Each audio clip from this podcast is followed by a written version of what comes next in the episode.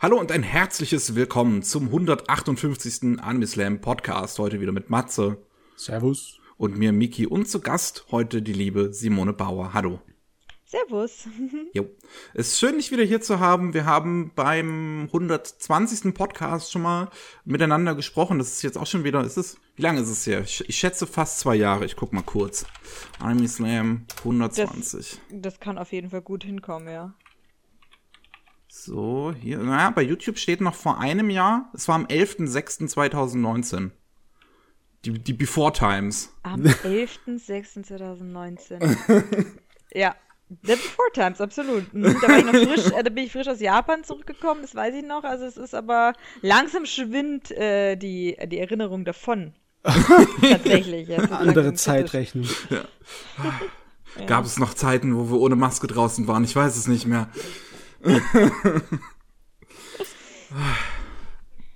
oh Gott, nee, äh, den, den Film fangen wir gar nicht erst an, ja? Sonst muss ich dran denken, dass ich nächste Woche wieder schaffen muss. Das habe ich keinen Bock auf. Oh, oh nein. Das schiebe ich so lange vor mich hin, bis es zu spät ist. So wie man das halt macht. Das habe ich aus der Studentenzeit gelernt, ne? Ich möchte mich gerade mal entschuldigen an unsere Zuhörer, dass falls man bei mir im Hintergrund, wenn ich rede, irgendwie hämmern hört, ähm, Nachbarn haben sich gerade entschieden zu werkeln. Es ist, es ist übrigens Samstag 19 Uhr. Es ist die beste Zeit, um zu werkeln. Und ja, allen möglichen Leuten im Haus auf die Nerven damit zu gehen. Du hättest den Leuten auch was vom Bär erzählen können oder vom Specht. Du hättest sagen können, du hast eine Spechtkolonie bei dir und die müssen geschützt werden. Die muss man einfach ertragen, das Gehämmer. ähm, ja, ich, äh, ich, ich bin ehrlich mit unseren Zuhörern. Ah. Deswegen. Also, ähm, falls jemand ähm, mehr über Simonos Geschmack, Anime-Geschmack und äh, Anime-Vergangenheit erfahren möchte, kann ja gerne ähm, da nochmal ähm, reinhören. Aber vielleicht wäre es jetzt ganz interessant ähm, für, für Zuhörer, was du in letzter Zeit eigentlich so gemacht hast. Du schreibst ja für ein paar Magazine und so, was, was man da von dir finden kann. Also ich schreibe äh, ja hauptsächlich für die Magazine vom Raptor Verlag. Also das, da wird jetzt demnächst die neue Doki Doki erscheinen. Da geht es äh, um die LGBT-Szene in Japan.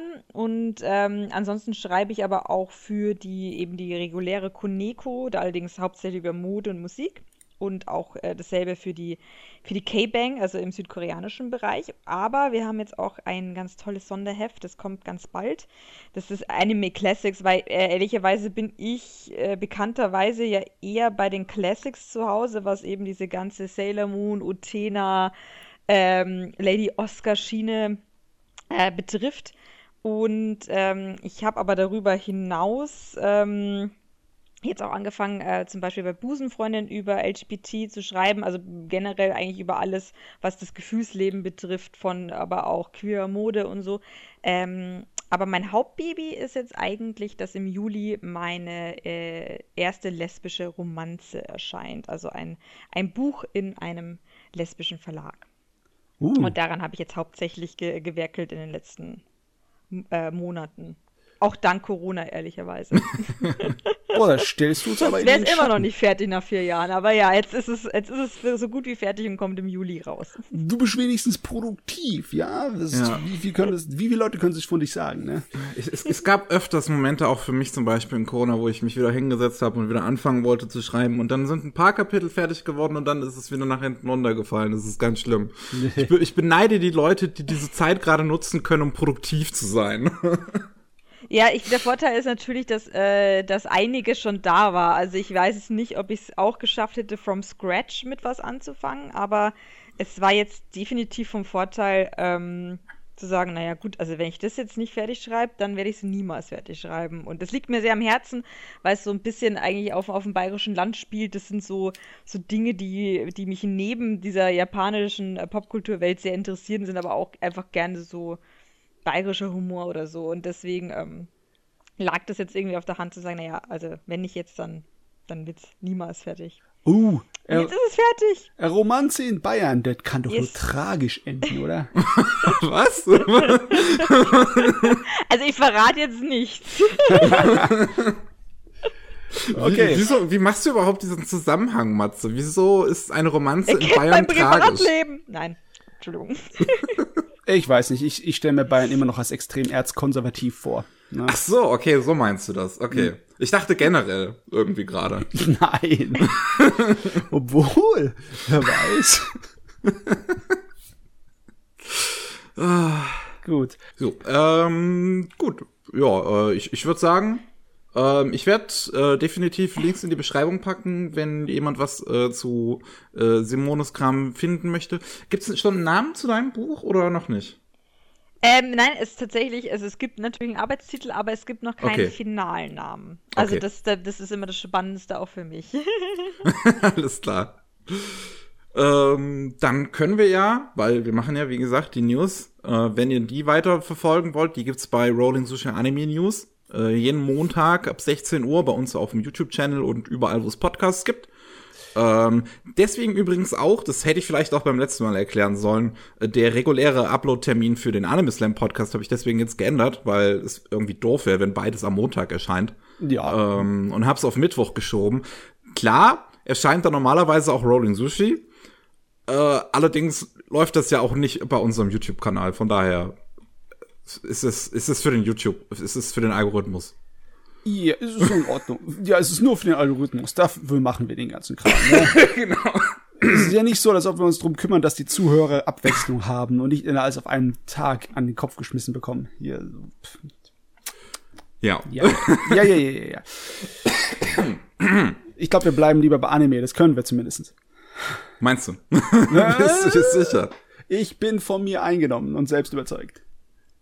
Okay. Ähm, dann, also als erstes überlässt man ja normalerweise den Anfang dem Gast, deswegen würde ich glatt mal sagen, Simone, über was möchtest du denn reden? Ähm, also per se, äh, womit ich mich in den letzten Wochen viel beschäftigt habe, und das ist, glaube ich, aber eher auch eine, eine Selbstgeiselung, ist ja, dass ich jetzt momentan das Gefühl habe, man kann ja schlecht ins Land, aber was äh, so Anime-Highlights betrifft, äh, also eben auch so Cafés oder Bühnenshows, da übertreffen sie sich gerade ohne Ende.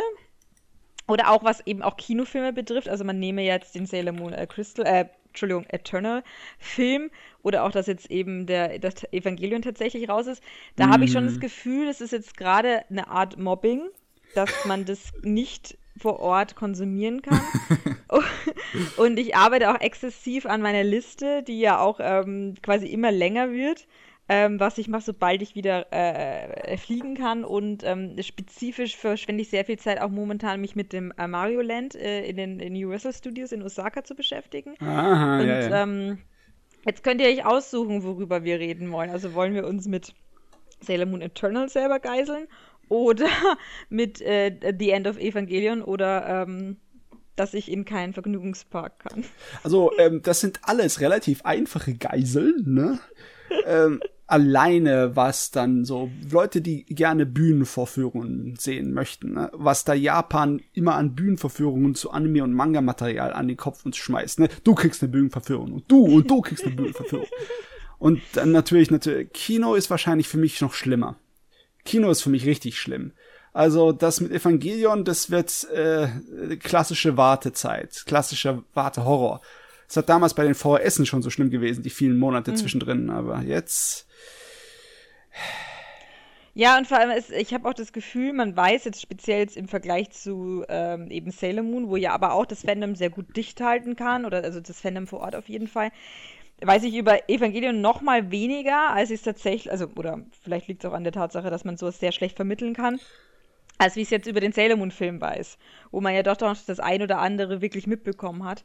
Ähm, ich habe auch nur das Gefühl, dass man im Kino wahnsinnig herzlich willkommen geheißen wird mit ganz, ganz tollen Specials on the side, irgendwelche tollen ähm, Books oder irgend, also es ist einfach alles wahnsinnig toll und wenn es dann bei uns ankommt, ähm, kriege ich kein extra Essen, das genauso aussieht wie der, wie der Hauptcharakter. So gefühlt. Das finde ich schade. Ich weiß gar nicht, ob ich in das Gesicht des Hauptcharakters beißen will. ähm, nach 150 Minuten Shinji wirst du wahrscheinlich schon irgendwie den Drang dazu verspüren, dem Kerl den Kopf abzubeißen. Weil, ja, wir wissen ja Eckdaten. Wir wissen, dass der Film gut Kasse gemacht hat. Der ist gleich mal auf Nummer eins eingestiegen, glaube ich, ja. ja. Und Ja. er hat äh, eine lange Laufzeit. Eine richtig dicke. Ja, einer Äh, der längsten Anime-Filme. Einer der längsten. Und ich bin so froh, dass Anno endlich den Kram hinter sich lassen kann. Eigentlich hätte er den Kram hinter sich lassen sollen damals, äh, als er End of Evangelion fertiggeschaltet hat. Und fertig. Ende aus. Das war's. Ja, absolut. Aber- ja, absolut, natürlich. Es hat ja niemand gesagt, komm, hier, nochmal, wir machen das jetzt alles nochmal, aber leicht anders. Du, ich mag, dass er das neue Fass aufgemacht hat. Aber dann die acht Jahre Wartezeit? Sind jetzt acht Jahre gewesen, oder? Warte mal, Das, wann kam äh, 3.0? Ja, das kann. Ilion 3.0 kam Ende 2012 in äh, Japan, sind also neun. Okay. Also, okay, achteinhalb. Aber trotzdem, Ja, es ist lang genug gewesen. Ja, jetzt endlich den Kram begraben und da kann er auch mal wieder was anderes machen. Ich meine, äh, Anno hat so viele Sachen in seiner Karriere gemacht. Er muss nicht nur für Evangelion bekannt sein, bin ich der Meinung. Ne? So. Das, ja. Obwohl jetzt, wenn er so, wenn das Ding so richtig erfolgreich wird, und also wenig Erfolg wird es wahrscheinlich nicht haben, dann werden wahrscheinlich ein paar Jahre lang die Leute nur Evangel über Evangelion reden, wenn sein Name hochkommt, ne? Äh, Hat er nach Kara überhaupt irgendwann mal, also, also halt mit, mit Ausnahme von sowas wie Shin Godzilla, ich meine wirklich im Anime-Bereich, was anderes gemacht als Evangelion? oh, Ich hatte auf jeden Fall gehört, dass er schon ein Nachfolgeprojekt hat. Ähm, aber da ist natürlich dann auch die Frage, also wenn ich das jetzt richtig erinnere, wie lange das dann auch dauern wird am Ende des Tages. Also seine Frau hat natürlich zwischendurch Arbeit gehabt und auch äh, Ja. Kurzanimes, äh, wie zum Beispiel, ähm, wie heißt nochmal, Insufficient Direction, was ich Ja. immer noch super großartig finde über ihr Überleben äh, mit dem Otako-Monster Hideaki Anno als äh, seine Frau. Das hat die sowas von toll in äh, Szene gesetzt, ist der Wahnsinn. Ja, das stimmt. Mhm. Aber sonst, ich glaube, nicht so sehr anime-mäßig. Nö. Ja, ich gucke auch gerade und. Er hat also Storyboards geschrieben, habe ich gerade gelesen, ja. Storyboards. Ja, ja, für, für Yamato. Für Space Battleship Yamato. Ah, okay. Aber äh, seine letzte Animationsarbeit, der war äh, für Dings, für, irgendwann in 2006er, äh, für Top, äh, für Diebuster, ne? Hm. Für den Nachfolger von Gunbuster. Und ähm, ja, im Moment macht er einen Ultraman, ne? Aber Was was Shin das Ultraman, ja. ist, aber das ist, das ist, das ist ein Realfilm, oder? Bin ich Ja, das ist real. Okay. Aber das ist so typisch, Anno. Du Nerd, du Elender.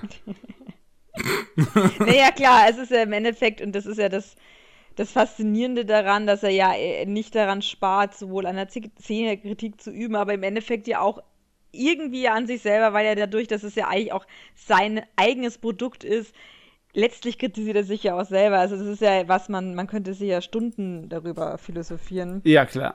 was ja letztlich auch den Reiz äh, davon ausmacht. Ähm, aber irgendwo das dann aber natürlich auch etwas ermüdet. Also nachdem es jetzt auch schon, schon so lange.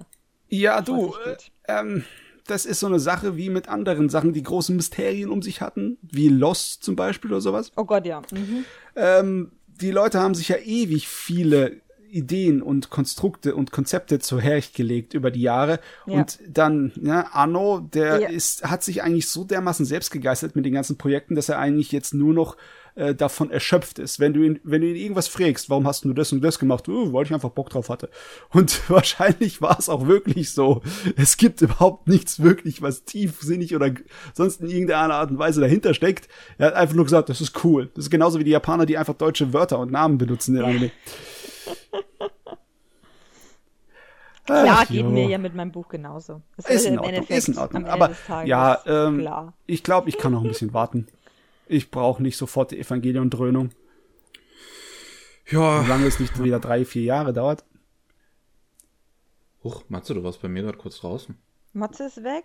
Ich bin weg. Ja, du warst kurz weg. Für eine, so Ja. eine Millisekunde. Hat, hat, hat gereicht. Ah ja, Die Aufnahme ist doch nicht mehr an. Also, okay, dann starte ich sie wieder.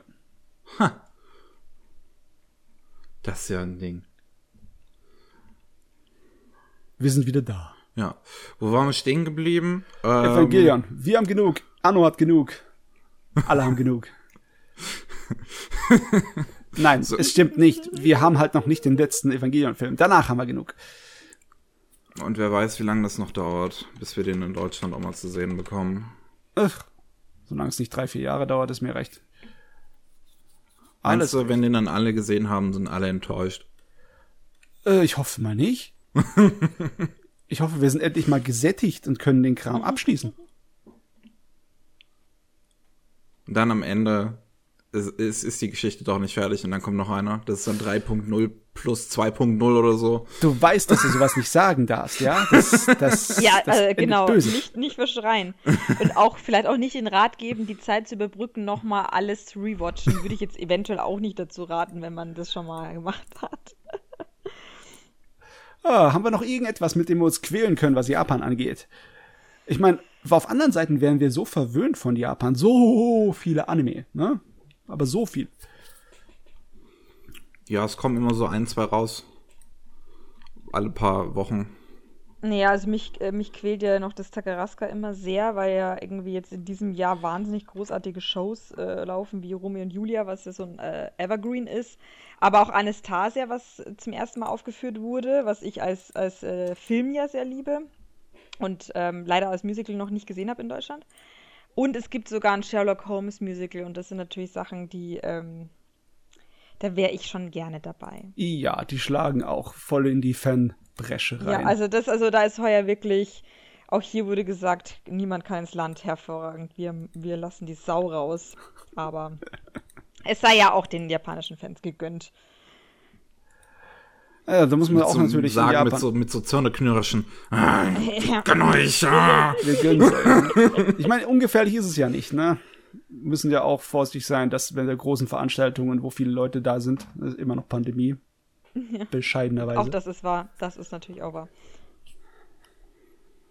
Hm. Ja, gut. Ja. So, okay, äh, jetzt mal weg von dem, wonach wir uns verzehren, zu dem, was wir verzehrt haben. Und äh, ich habe zum Beispiel den Pacific Rim Anime geguckt. Die Serie, ah, die ja, neue. Die, die Serie. Oh. Wie heißt die nochmal? The Black? Pacific Rim The Black. Ich habe es noch nicht angefangen, aber den Trailer habe ich mir schon zu Gemüte geführt. Ist ist, ähm, ist ja von Polygon Pictures ähm, yep. und es, es, sieht halt aus wie eine Polygon Pictures Serie. Ich glaube, die werden sich jetzt auch mittlerweile nicht mehr allzu stark irgendwie visuell ändern.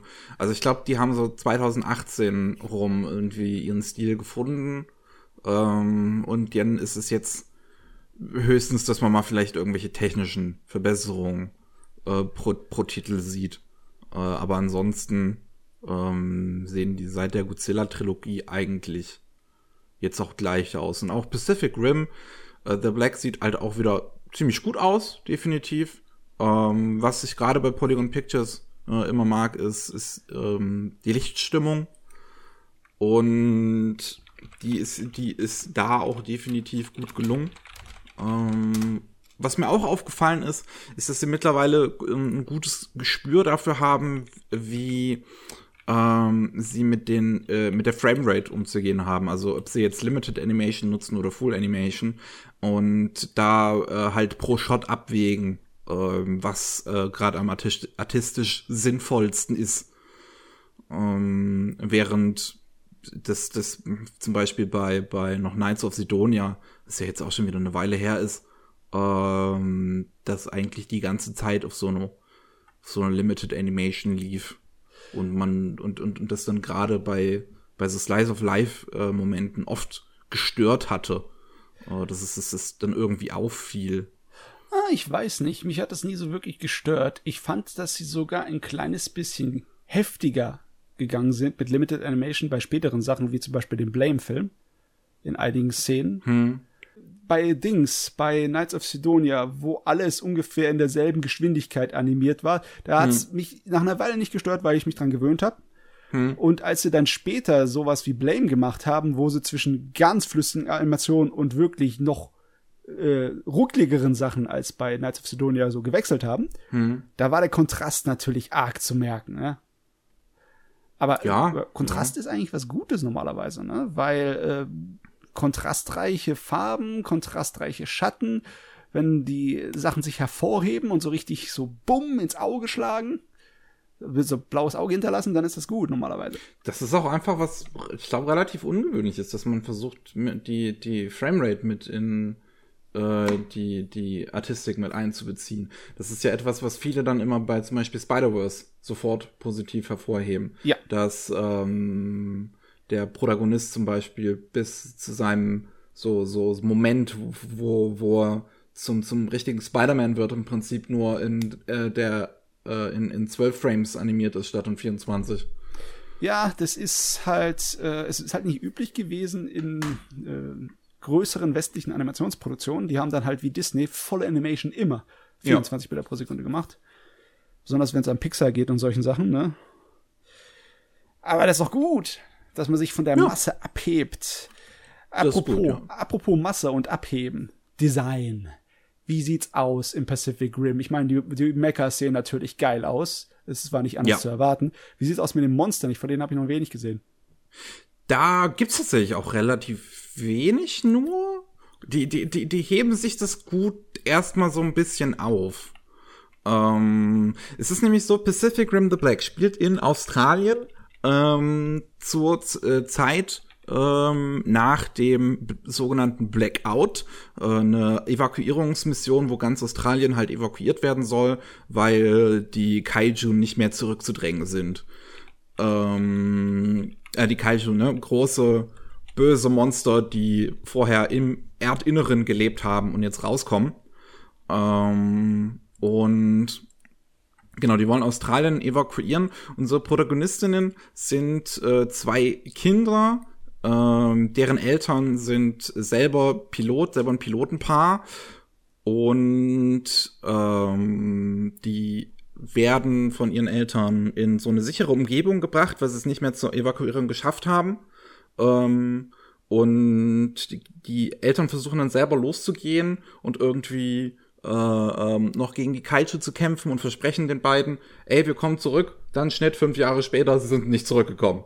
Äh, ja, sie haben einen Hachiko gemacht, ne? So jahrelang gewartet. Oh. Also wirklich, ey. Ja. Das ist äh, der schlimmste Vergleich, den du machen kannst, okay. Aber es ist doch wirklich so. Normalerweise nach so einem Monat denkst du dir, ja, okay, die kommen jetzt wieder. Dann warte die fünf Jahre oder was.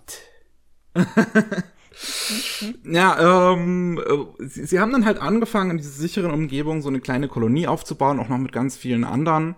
Ähm, und leben da jetzt halt so vor sich hin, auch so, weil es eine, eine so, so von Bergen umgeben ist, sind die relativ sicher von den Kaiju. Und ähm, was jetzt halt passiert nach diesen fünf Jahren ist, die beiden haben eine, äh, äh, unsere beiden Protagonistinnen, die Geschwister, haben einen kleinen Streit und äh, nach diesem Streit geht unsere Protagonistin so wütend durch die Gegend und findet dabei zufällig die verschollen geglaubte Basis, ähm, die dort eigentlich sein sollte, weswegen die Eltern da vor fünf Jahren ursprünglich hingegangen sind. Ähm, und in dieser Basis befindet sich halt einer der äh, großen Roboter, einer der, wie heißt die nochmal, Jäger. Mhm. Ähm, und unsere und das Geschwisterpärchen ähm, entscheidet sich dazu, den Jäger zu steuern und ziehen dann los. Ich meine, was halt vorher noch passiert ähm, in dieser ersten Episode, ähm, die das, das, das Mädel ist ja zuerst alleine da, aktiviert den Jäger und dieser Aktivierungsprozess ähm, lockt einen Kaiju an, der dann diese ganze Kolonie einfach mal ähm, ausrottet und die einzigen Überlebenden sind dann halt die beiden Geschwister. Oh, äh, das gibt natürlich keine gute Laune. ja. Äh, ja, es fängt ähm, recht düster an. Ähm, die erste Episode ist halt wirklich ein bisschen, äh, muss ich ganz ehrlich zugeben, so ein bisschen das erstmal alles durchrushen. So, wir müssen, wir müssen zu diesem Punkt kommen, wo wo es richtig losgeht. Ähm, und äh, da erzählen wir jetzt halt einfach mal. Also dieses ganze, dieses zum, zum Beispiel dieses Töten von irgendwie dem, dem der ganzen Kolonie, wo dann vorher noch gezeigt hat, äh, wurde, dass die alle irgendwie da Freunde hatten und sonst was, wird halt jetzt ähm, nichts groß weiter so also das das das hat nichts großartig ausgelöst so weil das war nicht wirklich emotional das war einfach das muss man halt jetzt machen jetzt halt mit ähm, der der, der Kolonie die leider äh, alle, alle gestorben sind, versuchen sie halt loszuziehen mit ihrem Jäger.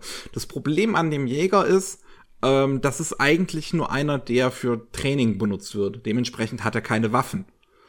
Ähm, und sie haben halt, ja, nur die Fäuste des Jägers im Prinzip und können nicht großartig gegen Kaiju kämpfen. Ähm, hm. Und deswegen benutzen die den halt erstmal eigentlich nur so, um, um voranzukommen, ähm, bis sie schließlich in einer Stadt äh, ankommen, da wo sie vorher äh, draus evakuiert werden sollten. Äh, ich weiß jetzt gar nicht mehr, ob es irgendeine bestimmte, ob es irgendeine bestimmte Stadt war. Ähm, da finden sie einen Jungen vor, der in einem unterirdischen Labor in einem Glas war. Ähm, also, also in so einer großen Glasröhre war dieser Junge so drin. Und da holen die den raus und der spricht nichts. Die nehmen die dann einfach mit. Der, der, der sagt nichts. Der ist, der ist recht neugierig irgendwie über alles, benimmt sich wie so ein, wie so ein kleines Kind, also wie so ein wirklich, wie so ein Baby. Äh, so ein bisschen. Ähm, aber der scheint irgendwie besondere Kräfte zu haben. Also ja, ähm, ja. Also wir sind ganz normal im typischen Science-Fiction B-Movie-Bereich, ne, mit dem Reagenzglas Superman. Ne? Ja. Passt. Ist mir gut. Finde ich in Ordnung. Ja. Und worum es dann die meiste Zeit im Anime eigentlich geht, ist, dass sie auf eine Truppe von Überlebenden äh, treffen in der Wüste. Und die ist allerdings nicht ganz koscher. Die wird angeführt von einem sehr zwielichtigen Typen, der versucht, einen eigenen Jäger zusammenzubasteln und dem kein, de, dem jedes Mittel recht ist. Ui um daran zu kommen und dich dementsprechend auch mit vielen anderen Menschen anlegt, auch dann unter anderem mit unseren zwei Protagonistinnen ähm, und dem Jungen, die ja dann versuchen mit dem Typen irgendwie bald zu dealen, so nachdem sie da irgendwie auch gefangen genommen werden und die sich gegenseitig anlegen. Dann gibt's auch Schießereien. Ich meine, ähm, das ist fast schon typisch, ne? Du bist in einer verdammten Situation, wo man kurz vom Verrecken ist, ja, und wo eigentlich Zusammenarbeit wichtig wäre, aber ja. Machtkämpfe. Genau, ah. also ja, es, es geht mehr so um die um die zwischenmenschlichen Kämpfe tatsächlich in der Serie als es Kämpfe gegen Kaiju.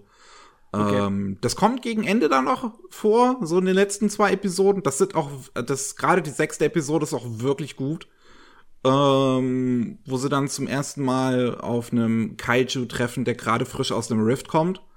Ähm, also aus einem der Risse zum äh, Erdmittelpunkt. Und mit, mit, mit dem die dann halt versuchen, sich anzulegen, nachdem sie auch vorher einen.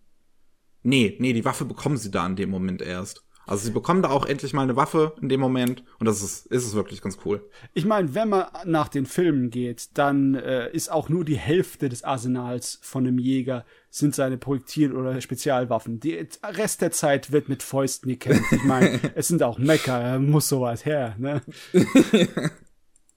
ja, also äh, äh, das, das, das ist schon ähm, ganz cool. Äh, also die Kämpfe sind, sind wirklich cool gemacht, das ähm, definitiv.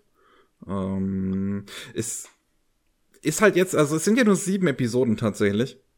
Ähm, es ist bisschen, bisschen schwierig über, über die Serie im Großen und Ganzen zu reden, weil sie wirklich oft so ein bisschen, äh, ich sag mal, wechselt. Ähm, weil mal, mal, also es ist ein bisschen episodischer aufgebaut, vielleicht, könnte man sagen äh, wo halt dieser, dieser ähm, Kampf gegen die Menschengruppe, die sie in der Wüste treffen, nur so ein ein Element ist der Serie halt.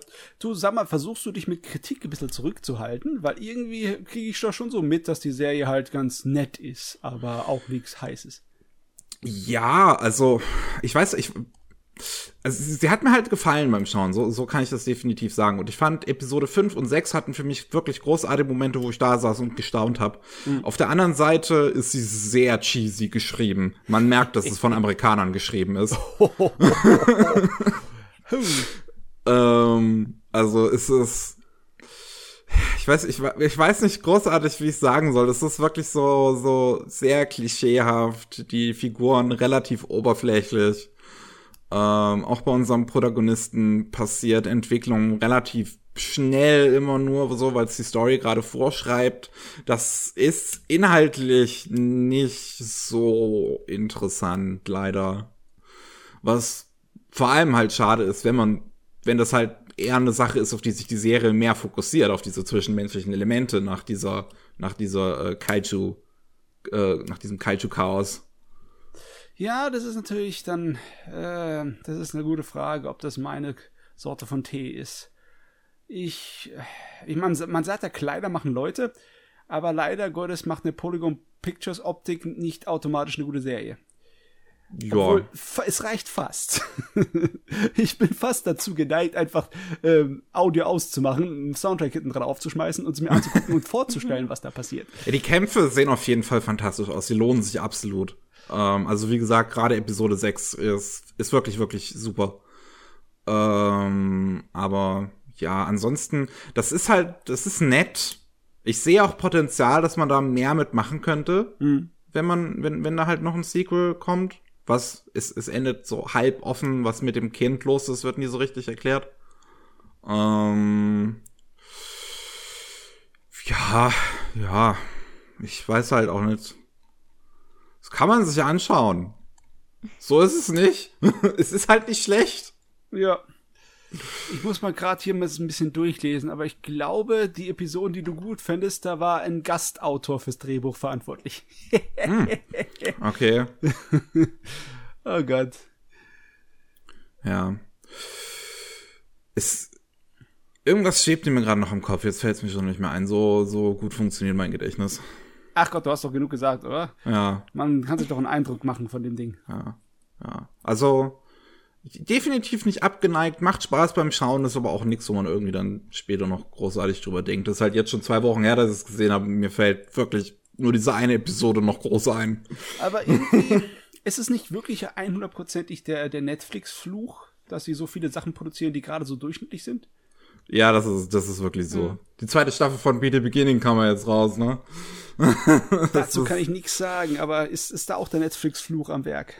Ist soweit ich gehört habe zumindest. Ich habe ich hab ja die erste noch nicht gesehen, von daher. Ach genau, was ich lustig fand, ich habe es auf Englisch geschaut. Oh. Ähm, die Serie, ähm, weil sie ja halt dafür, weil das so so die Sprache ist, der es halt ursprünglich geschrieben wird. Ähm, und was halt super witzig ist, viele der Figuren, das Ganze spielt ja in Australien, viele haben australischen Akzent. Ähm, und ich liebe australischen Akzent. Was für ein australischer Akzent ist es? Ist es einer, wo man merkt, dass er von den Leuten so reingeschmissen wird, oder sind es echt Australier? Ich glaube, die Sprecher sind keine echten Australier. Lass mich mal kurz checken. Äh, nein, das ist ein Kanadier. und du bist ein Ami. Mit äh. deutschen Wurzeln. Ja, keine ja. Australier. Aber es klingt sehr witzig. Na gut, okay. Mate. Gut. Also so viel zu Pacific Rim the Black. Jo. Ähm, Matze, wie sieht's bei dir aus? Okay. Ich bin auf eine Reise in die Vergangenheit gegangen. Oh. Ich habe 1992 und 1994 im Angebot. Was wollt ihr zuerst hören? Beim einen war ich zwei und beim anderen vier. Also gehe ich nicht davon aus, dass ich was davon live gesehen habe. Aber du magst doch klassisches Anime. Das oder? ist wahr. Ja. Ich bin jetzt sehr gespannt, was du für mich hast. Äh, es ist auf jeden Fall sehr Nische. Schon mal vorweg gesagt. Fangen wir mit dem Älteren an. Mit dem sagen. Älteren. Mhm. Und ja. zwar, ich habe doch schon einmal über eine Anime-Fassung von einem äh, Spielhallen-Ballerspiel geredet. Na? Die äh, äh, Ballerspielreihe ja, Gradius. Genau, die, Gradius, ja. Ich habe gerade überlegt, ob es Darius war. Ja. Gradius, die zur selben Zeit richtig hochgegangen ist wie R-Type. Das war Mitte der 80er. Das war so die ersten der modernen 16-Bit-Ballerspielchen. Die hatte ja von einem ihrer Teile ein Anime bekommen, zu Salamander. Und ah, genau, hat, darüber hast ja. du geredet, ja. Und der hatte dieses ähm, von Alien noch richtig bekannte Körperhorror-Motiv drin. Oder hm. beziehungsweise in der ganzen Zeit in den 80er Jahren bekannte Körperhorror-Motiv. Und das war da richtig ziemlich genial mit dem Design und allem. Und äh, gab, es gab noch einen, ich habe noch einen gefunden, einen Anime, der auf einem Ballerspiel basiert. Okay. Und zwar diesmal auf einem Ballerspiel, das auf der PC Engine war. Auf der Konsole, auf der 16-Bit-Konsole, die nicht nach Europa gekommen ist damals zu der Zeit. Deswegen, wir wussten nichts davon. Also habe ich erstmal im YouTube mal reingeschaut, was das für ein Spiel ist. Das war im Endeffekt ein Ballerspiel mit so ein kleines bisschen Story, mit Zwischensequenzen mit reingeballert. Vorne und hinten. Also äh, für die Konsole halt ein bisschen aufgerutzelt und halt nicht wie ein Spielhaltergerät. Und deswegen habe ich gedacht, oh, das hat ein bisschen mehr Story, da könnte Anime doch was draus machen. Und dann habe ich den Anime geguckt. Puh, der heißt Download. Download? Ja, Download? ich gebe euch mal einen Link dazu. Auch wenn nicht allzu viel an Informationen da sind, weil das Ding ist die pure Nische. Das ist noch nicht einmal in dem Leben auf DVD rausgekommen. Das Beste, was es davon gibt, ist eine Laserdisc-Version. Uh. Das ist seltsam, weil hinter dieser OVA stehen ganz, ganz große Namen. Der Regisseur ist Rintaro, Ja. der richtig große Rintaro. Und der Hauptverantwortliche äh, für die Animation ist Kanada Yoshinori. Kanada, der die gesamten Kanada-Stil sozusagen äh, be begründet hat und das der große Vorbild ist von unserem Lieblingsregisseur von Trigger, vom Imaishi und so, weißt du? Oh, okay. Ja, also der Kanada. Also das Ding ist optisch ganz schräg, inhaltlich noch schräger. Im Endeffekt hat es mit dem Spiel nichts zu tun. Gar Das nichts. ist ja schon mal gut. Das ist ja oft gut, ja. Es ist im Grunde Lupin, ne? Richtig sehr typisches Lupin, der dritte. Auch, auch eine Variante von Lupin drin und auch eine Variante von Mine Fujiko kommt drin vor, charaktermäßig, aber in der Cyberpunk-Welt. Und in einer so, diese Sorte von hyperaktiven, schrägen Cyberpunk-Welt, die erinnert an so ein kleines bisschen an die äh, erwachsenen Zeichentrickfilme von Ralph Bakshi aus den 70ern, seine Städtefilme. Oder Was für komisches Zeug du immer reden kannst. ja, äh, kennst du nicht- Ralf Bakshi ist aber doch schon mal im Begriff gewesen, oder? Der hat die ersten Nein. Filme von Herr der Ringe gemacht. Mit Rotos Ach, Rotem und das! Okay, das kenne ich, ja. Film. Ja. Der hat äh, Filme für Erwachsene gemacht in den 70ern, Zeichentrickfilme für Erwachsene mit, äh, mit Gewalt und Sex und etc. von Studentenleben. So das Ende und die Zerstörung der Flower Power, weißt du? De, äh, sozusagen das Tell me Aufwachen aus dem Traum. Es ist, ist eher anspruchsvolles Zeugs. Aber der hatte so einen komplett schrägen Stil, wo äh, sehr dissonant war und dauernd gesprungen ist und es war wie ein Fiebertraum.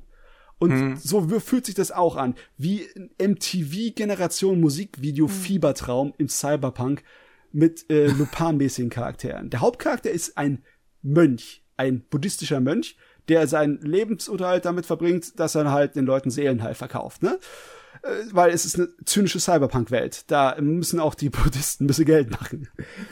Und äh, er ist nicht wirklich an der Sache mit dabei. Er schläft öfters beim Rezitieren ein und eigentlich verbringt er seine Freizeit all, die ganze Zeit damit, äh, den Frauen hinterher zu jagen oder in den Stripclub zu gehen.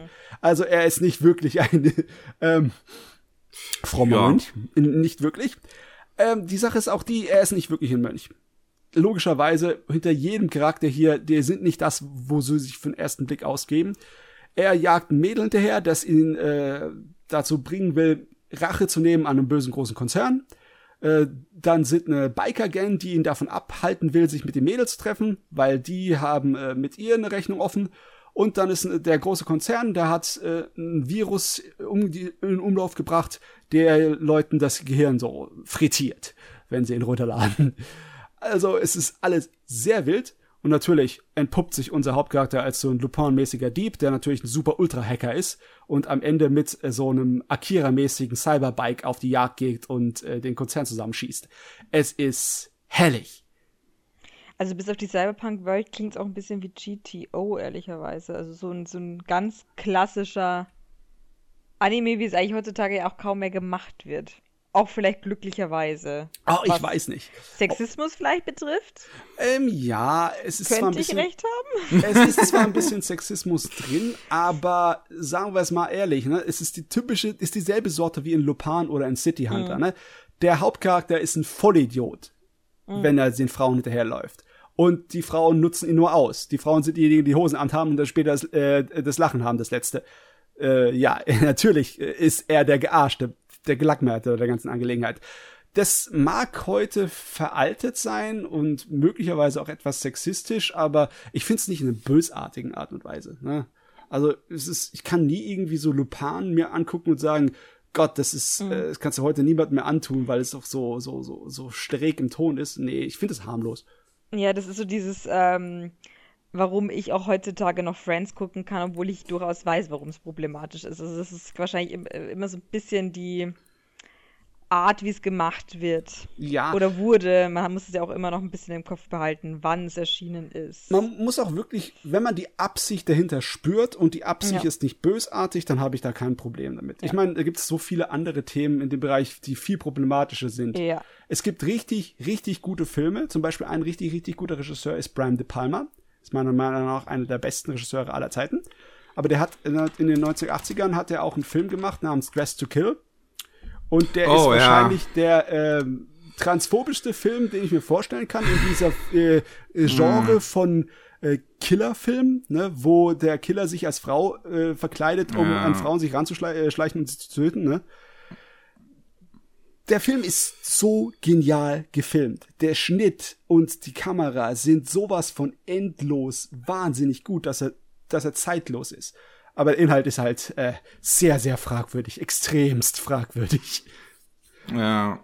Das ist hier nicht so. Das ist, ist harmlos. Dieser alte Sexismus im äh, japanischen Animes ist äh, manchmal natürlich auch nicht harmlos. Es gibt immer schlechte Beispiele, aber der hier ist harmlos. Download ist einfach nur ein lustiger, dämlicher äh, Science-Fiction-Film mit Cyberpunk und sehr schrägen Charakteren und Optiken. Besonders die Optik. Oh mein Gott. Ja. Der Animationsstil ist so schräg. Äh, das ist irgendwie seiner Zeit fast schon voraus. Das ist so ein, ähm, das erinnert mich so ein kleines bisschen an diese hyperaktiven äh, Sachen, die dann aus, ähm, zu, aus den Leuten gekommen, die ja später Trigger gegründet haben. Sowas wie Furikuri, an das erinnert es mich. Ich, ja, ich, ich sehe, ich sehe, was du meinst, aber ich glaube, so ungewöhnlich würde ich das seinerzeit jetzt nicht zuschreiben. Das ist ja 1992 rausgekommen. Es war auf jeden Fall zu der Zeit noch recht neu, dieser Stil. Ja, aber ich meine, sowas wie Dragonheart zum Beispiel war ja da auch nicht so weit entfernt von. Nee, aber ja, hast recht. Ein bisschen ver äh, verwandt sind sie schon. Also die einzige Möglichkeit, das Ding in irgendeiner Weise zu schauen, ist auf YouTube, weil auch Ja, da guck kein- mir gerade an. kein Rechtinhaber kümmert sich einen feuchten Kehricht anscheinend für das Ding, weil sonst wäre es ja irgendwann mal auf DVD erschienen, aber äh, keine Ahnung, das ist äh, im Fegefeuer. Das habe ich irgendwo hergeschleppt und es ist tatsächlich eine Ballerspielverfilmung. Also äh, so kann man es ausmachen, ne? So sagen, so scheiß auf das Spiel. Wir, wir, wir, wir nehmen einfach so ein paar Eckdaten davon, die wir uns ganz cool fanden und den Rest dichten wir uns selber dazu. Was ich am interessantesten finde, wo ich mir das gerade so angucke, sind eigentlich die Hintergründe, weil die immer sehr simpel gehalten sind, aber sehr stilvoll inszeniert. ist auf jeden Fall gut. Das sind auf jeden Fall sehr gute 45 Minuten, die, ver, äh, die sind gut investiert gewesen. Jetzt ist mein Hirn gerade am Sterben. Vorhin war es das Internet, jetzt Alles ist es klar. dran. Ja. Ich habe mir den Virus runtergeladen, so wie es aussieht. ja. Was ich krass finde, äh, die Parallelen, ne? 1992, im selben Jahr, kam ein Buch raus, ein Roman äh, namens Snow Crash, der einer der coolsten und wichtigsten Cyberpunk-Romane ist, vom Neil Stephenson. Das ist ein klassischer Science-Fiction-Autor. Und der hatte auch das Thema von einem Computervirus, der dir sozusagen dein, dein Hirn crasht und dich putt macht. Das, äh, also die haben das nicht voneinander abgekupfert, das ging ja gar nicht, aber das, dass das zum selben Zeitpunkt rausgekommen ist, ist halt, ist halt später Cyberpunk. Danach ist Cyberpunk so ziemlich in eine lange Winterschlaf gegangen. Aber ich finde es cool. Ich mag das noch. ja, Cyberpunk ist cool. Ja, Stimme ich zu. Okay, gut. Gut, äh, dann hätten wir das auch abgehakt. Ähm, Simone hat vorhin uns noch vor der Aufnahme sowas wie Noir, ähm, ein, ein Name, den ich schon lange nicht mehr gehört habe, äh, um die Ja. Ohren geworfen. Du meintest, du für diese Classic-Ausgabe hast du dir in letzter Zeit einiges angeschaut. Mich wird mal äh, deine Meinung zu Noir interessieren. Also ich habe, ähm, man kriegt ja dann immer so eine Themenliste und dann guckt man ja durch, was im besten Fall, äh, was man hier schreiben möchte. Im besten Fall kennt man es ja dann meistens. Und ich habe den Namen gelesen und dachte mir so, ja, mhm, genau.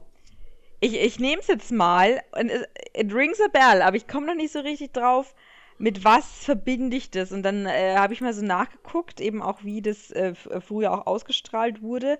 Und wenn man ja, also das generell muss man sagen, so ging es mir eigentlich bei der kompletten Arbeit an diesen, an dieser Koniko Classics, wenn du dich mal wieder daran erinnerst, auf welchen Sendern tatsächlich in den 90ern Anime liefen, aber auch, also in dem Zusammenhang auch äh, zum Beispiel Helsing oder so. Wenn du denkst so, ja, Moment, das muss ich aber auch zu einem Zeitpunkt gesehen haben, irgendwie an, an, einem frühen Abend, wo das eigentlich hätte wahrscheinlich niemals im Leben laufen dürfen. Ähm, aber ich habe tatsächlich daran noch so eine klare Erinnerung, wie ich in meinem Kinderzimmer stehe. Also, und so war es bei Noah auch. Und ähm, war dann auch relativ schnell dann wieder äh, in meinem Kopf präsent, ähm, dass mich diese Serie sehr fasziniert hat. Ähm, weil ich damals auch, ähm, und so ging es mit, ja leider auch, also nicht leider, das ist das falsche Wort, so ging es mir mit den meisten Anime, wo ich auch so eine homoerotische Note äh, festgestellt habe und natürlich das aber in dem Alter keinstenfalls ähm, einordnen konnte. Also so äh, war, bei Sailor Moon war es ja noch etwas deutlicher und da hm. ähm, ko ko konnte man das ja dann auch irgendwie auch so laut aussprechen, aber halt vor allem bei diesen Serien, wo du ja viel machst über Blicke, über Musik. Ich finde, Noir hat eine wahnsinnige Musik und ja. viele, ähm, auch viele Anime, ähm, die noch früher liefen, weil ich meine, eigentlich ist es ja tatsächlich noch nicht mal so eine krass alte Serie, wenn man jetzt mal drüber nachdenkt, sind ja 20 Jahre. Aber es gibt ja noch irgendwie, ich liebe ja beispielsweise auch ähm, Bubblegum Crisis sehr. Ja. Und Bubblegum oh. Crisis ist auch eine Serie, die sich wahnsinnig über Musik auszeichnet, finde ich persönlich. Und das ist so für mich so ein bisschen so dieselbe Richtung. Und ähm. da, da finde ich, da läuft so viel einfach über Soundcheck. Allein diese, diese ganzen Gefühle, ähm, dieses, dieses äh, Geheimnisvolle und wie gesagt, aber auch eben dieses, ähm, diese versteckten Andeutungen. Ich war dann etwas äh, äh in, ähm, äh, irritiert davon, dass als ich dann eben den Artikel geschrieben habe und recherchiert habe, weil ich da noch nie drüber geschrieben habe und mich damit quasi näher auseinandergesetzt habe, außer halt eben als, als ich es das erste Mal geguckt habe, ist mir dann aufgefallen, dass ähm, das ja auch ähm, von äh, von dem Regisseur von El Casador ist. Ja. Und mhm. äh, mit der Serie per se war ich jetzt, da, da, da, hätte ich das, ich hätte das sozusagen gar nicht in Verbindung gesetzt weil. Oh, ähm, doch, hätte ich definitiv. Oh, ja, ja, klar, wie gesagt, ich habe es ja in, in, einem ganz anderen Alter gesehen, weil ich irgendwie einfach. Ähm, ja, mich hat halt Noir total weggeflasht und El Casador halt quasi nicht. Oh, okay. Ähm, ich finde komischerweise. Äh, ziemlich also, ähnlich, finde ich. Ähm, ich war auch nicht so begeistert von El Casador. Ich habe halt oh. halt die B-Train-Serien davor, äh, Mad Lex mhm. und Noir. Ich, ich bin persönlich, äh, finde Mad Lex den interessanteren Anime. Ja. Obwohl ja. er mehr mhm. Probleme hat als Noir. Noir ist im Großen und Ganzen besser gemacht. Aber das ist alles in demselben Schema und in demselben Stil von B-Train mit diesen extrem vielen Wiederholungen, diesem sehr langsamen, ruhigen Tempo, wo du dich regelrecht in so eine Trance versetzen musst, um da mitzukommen und der äh, andauernd dröhnenden Musik. Die, die, Musik ist meistens ziemlich aufdringlich, ne? Die zwingt dich mhm. sozusagen in diese Atmosphäre und in mhm. diese, in diese, diesen Zustand, in diesen Geisteszustand rein. Aber das macht das Ding halt auch aus, ne? Das ist, äh, was das dann auch gut macht. Und es sind Mädels mit Kanonen. Ich bin sofort ja, also, dabei. Äh, bitte, bin ich dabei. Also ich habe, ich hätte da auch irgendwie fast gedacht, naja, wann ist jetzt eigentlich auch gleich noch mal irgendwie ähm, Ach, Entschuldigung, jetzt ist mir natürlich der Name empfallen. Wie hieß es gleich nicht? Äh, ich, irgendwie, ich, ich will jetzt die ganze Zeit äh, Battle Angels sagen, zwar heißt die Serie gar nicht. Aber ähm, ähm, ich komme gleich nochmal drauf. Komm Ganz ich nochmal drauf zurück. Ähm, ich meine, wenn es um Anime-Serien geht, Mädels und Kanonen, da kann ich dir Angel. Oh, Bast Angel. So? Ah, ja, ja. Genau. Ja, ja, ja. Ähm, ja, ich so, ja, eigentlich ist es im Prinzip, hat es ja auch so einen ähnlichen Vibe, auch eben mit, mit Kanonen und auch eben diese, diese Tension und so weiter, aber das ist ja tatsächlich dann danach erschienen und dachte ich so, nee, das hätte ja eigentlich schon wieder. Das ist wieder dieses typische, ach, das muss einander doch beeinflusst haben. Ja, nee, also zumindest nicht offensichtlich, als dass es ähm, wirklich voneinander quasi, sondern es war einfach zufällig einfach, da hatten einfach die Menschen ähnliche Ideen so. Ähm, aber ich liebe Mädels mit Kanonen und ich finde auch, dass das eigentlich inzwischen, also bitte korrigiert mich, wenn ich da falsch liege, eigentlich gar nicht mehr gemacht wird. Weniger, ja. Also ja. irgendwie ist das out und das finde ich schade, weil eigentlich, also da finde ich es dann immer erstaunlich, dass sowas in der Vergangenheit irgendwie ging und sehr viel ging und auch in, in, der westlichen Welt total ging. Und jetzt inzwischen denkt man sich so, ja, nee, schade so, ich, eigentlich. Ich bin da auch so traurig gegenüber. Ne? Ich meine, ja. Hongkong hatte seine Phase von massenweisen Filmen mit Kanonen. Von den Mitte der 80ern bis ja. Mitte der 90er. Und die einzige Schauspielerin, die uns von dieser Zeit geblieben ist, ist die Michelle Yeoh. Ne? Mhm. Alle anderen haben mittlerweile schon lange aufgehört. Und die könnte alles mit mir machen, wirklich alles.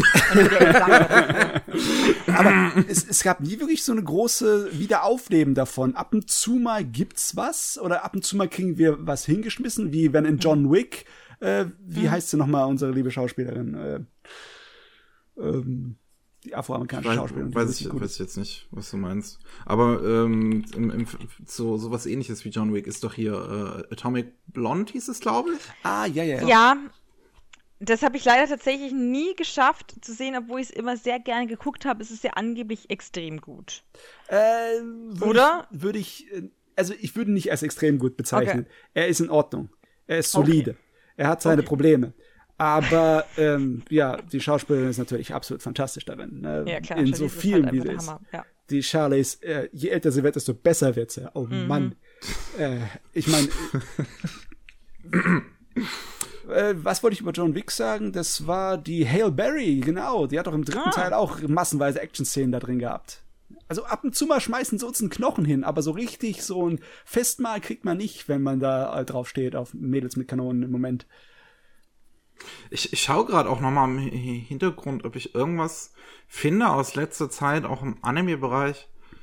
Ähm, und, und, und gehe so jede, jede Season durch, scroll runter und es ist sehr abwesend. Ja, ich meine, jetzt kommt wieder was von diesem einem Smartphone-Game, oder? Was Mädels ah, ähm, den Anime. Ja. Und äh, da war diese Kickstarter-Produktion Under the Dog, was im Endeffekt dann auch ja, ja. Mädels ging, mit Kanonen war. Ne? Ging in die Richtung auf jeden Fall, ja. Und was ich letztens geguckt habe, wie hieß es nochmal? Das mit dem Mädcheninternat-mäßigen Aufriss. Ähm, äh, Salt Lily Bouquet? Ja, genau. Ja, ja, mhm. Die, ja. Das war zwar eher mit äh, auch gigantischen Schwertern und Äxten, aber jede von den Schwertern und Äxten ist auch eine Kanone, ne? Also passt, das erzählt. oh Gott. Ah ja. Ich, ich habe Noir tatsächlich nie fertig geguckt.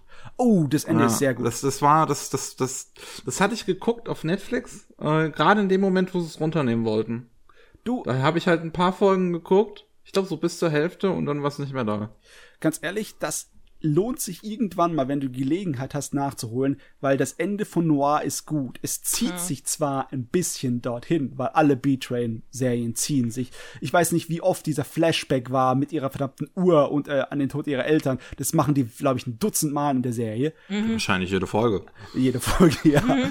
Aber äh, Richtung Ende wird's dann teilweise auch richtig spannend und die Action wird richtig gut. Und ja, es ist ein sehr zufriedenstellendes Ende. Also ich finde okay. das super. Ja. Ja, ich habe ja schon El Cazador sehr gemocht. Also ich kann mir schon vorstellen, dass mir das gefällt. Hm. Das ist ja eigentlich was, womit ich, also ich, ich, also ich kann eigentlich generell nicht so gut mit Wiederholung. Das ist eigentlich, was ich jetzt eigentlich auch eingangs äh, in dieser äh, Folge eigentlich schon auch bei, bei Evangelion oder so angreifen wollte, das gerade auch bei Sailor Moon an. Ich mag eigentlich nicht, wenn sich Dinge wiederholen oder auch, äh, in, äh, auch ein beliebtes äh, Motiv sind ja so Märchenerzählungen, wie zum Beispiel bei Utena oder du hast es ja auch bei Princess Tutu, dass du ähm, immer wieder eine gewisse Geschichte hörst. Und da bin ich ja jemand, der mir denkt, boah, ey, wie oh oft hören wir denn jetzt dieses, diese Sache schon wieder? Aber ich fand es, also bei Noir finde ich es eigentlich irgendwie äh, deswegen spannend, weil sich dadurch ja eigentlich entwickelt. Also, das ist also, immer, ich ja. finde generell Japaner, also so wie die, also wie Japaner schreiben, schreiben auch nur Japaner. das ist wirklich, äh, wüsste ich kein deutsches Äquivalent wo du halt sagst, ja, mh, so wird auch erzählt, äh, oder jetzt Deutsch sowieso nicht, oder halt westlich ist, so wird auch erzählt, ähm, ich finde, so wie Japaner erzählen, erzählen nur Japaner. Es scheint auf jeden Fall so. Also ich würde auch kein Beispiel mir einfallen lassen. Ich meine, wer hat, hat schon irgendjemand mal im westlichen Bereich sowas gemacht wie die Endless Eight von Haruhi Suzumiya? Hat sich jemand was gewagt, so die Leute vor den Kopf zu stoßen? Ich könnte mich nicht erinnern. Aber glaub, möglicherweise. Das größte sowas. Wagnis war dann vielleicht letztens sowas wie Wonder Vision, dass irgendwie die ersten zwei Folgen True. Mhm. sowas wie, wie äh, erstmal eine Sitcom sind. Aber so- sowas, ja. Ganz ehrlich, das sollte man eigentlich dann applaudieren, weil äh, sollten mehr Leute sich einfach aus dem, aus dem Muster einfach mal rausbrechen. Absolut, Das stimmt, absolut. ja. ja. Gut. Und ich meine, da, klar, da bleiben die Leute dran, weil, äh, weil es einen Marvel-Vorschuss hat, ähm, weil natürlich man ja wahrscheinlich, wenn du jetzt kein, äh, keine Infos hattest, was dich erwartet, dann ist es natürlich, was du denkst, ja, ja, ähm, da bleibe ich dran. Das wird schon irgendwann Sinn ergeben, so. Aber ich denke, mit einer komplett neuen Serie ist es dann, äh, ob du da quasi dann die Leute dran behalten kannst, wenn es jetzt nicht eben auch um Anime ist. Stelle ich mir auch schwierig vor. Bei Animes hat man ja auch meistens schon mal so die, den Gedanken, ja, es könnte, da könnte echt viel mehr dahinter stecken, als ich jetzt gerade gucke. Ja, Ach Gott, wir ist so viel, was wir nicht wissen. Ah. Ah, zumindest, zumindest weiß ich, dass Noir ein guter Anime ist. Das Ja, reicht erstmal. Absolut. Also, also das kann man äh, sich, finde ich, äh, immer noch sehr gut anschauen, ist gut gealtert. ist ja auch äh, seinerzeit sehr voraus gewesen, dass es 2001 schon 16 zu 9 war. Ja, das merkt man auch. Und spielt, jetzt muss ich mal kurz spicken, was ich nämlich sehr lustig fand, im Jahr 2010. Also sozusagen. Und in Europa. Und in Europa. ja. Ja, was muss sein? Ähm, ja, ja, äh, ja, weiß ich jetzt. Ich weiß jetzt nicht, ob ich sagen wollte, wäre schön gewesen, wenn das 2010 gewesen wäre. Keine Ahnung. 2010 war ja noch alles gut. Also, oder so. Keine Ahnung. Lassen wir es. Lassen wir es. Moving on. da aufhören, wo es schön ist. Ja. Okay, dann ähm, ich habe mich ähm, die letzten zwei Wochen mal äh, entschieden, mal wieder einen Manga zu lesen, ähm, den ich auch komplett hier habe. Und äh, einer der Hauptgründe ist, weswegen ich auch äh, Simone heute eingeladen habe. Ich habe nämlich endlich mal mir Bloom Interview vollständig äh, durchgelesen. Ähm, Der ist fertig. ja, der Manga ist schon ähm, Wo- seit einer Weile fertig. Ah, okay, das wusste ich gar nicht. Ja. Es sind acht Bände insgesamt. Ähm, der letzte kam, ich glaube, so im, im Herbst äh, letztes Jahr in Deutschland raus. Und seitdem haben mich die Bücher in meinem Schrank angelächelt.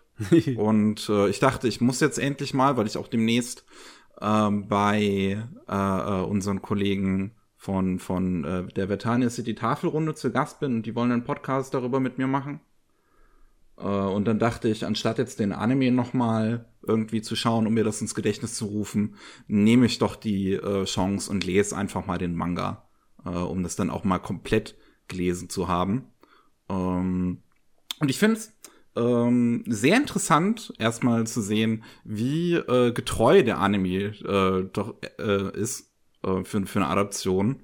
Okay. Ähm, also, es wird halt A, überhaupt nichts ausgelassen, ähm, bis zu dem Punkt, wo es adaptiert, was halt ähm, fünfter Band ist. Also Hälfte fünfter Band. Oh. Und ähm, das Einzige, was es halt mal macht, und das finde ich, äh, macht der Anime tatsächlich dann an der Stelle sogar besser, ist ein paar, ist die Reihenfolge von ein paar Dingen zu ändern ähm, für einen besseren, dramatischeren Effekt. Aha. Ähm, es geht ja in der Serie um ähm, Koito, die ähm, jetzt erste Klasse Oberstufe ist, die hat noch nie so wirklich Liebe gespürt oder sonst was. Die, die, die hat das Gefühl, dass sie das halt nicht kann einfach. Und ähm, lernt dann äh, Nanami kennen, die ähm, in, in, im, wie nennt man das, im Student Council halt ist, im, im Schülerrat. Mhm. Ähm, und ähm, sie sieht, wie Nanami halt einen Jungen einen Korb gibt und weil Nanami halt meint, ja, ähm, nicht weil ich irgendwen anders gern hab oder so, sondern halt einfach, weil ich, weil ich nicht will.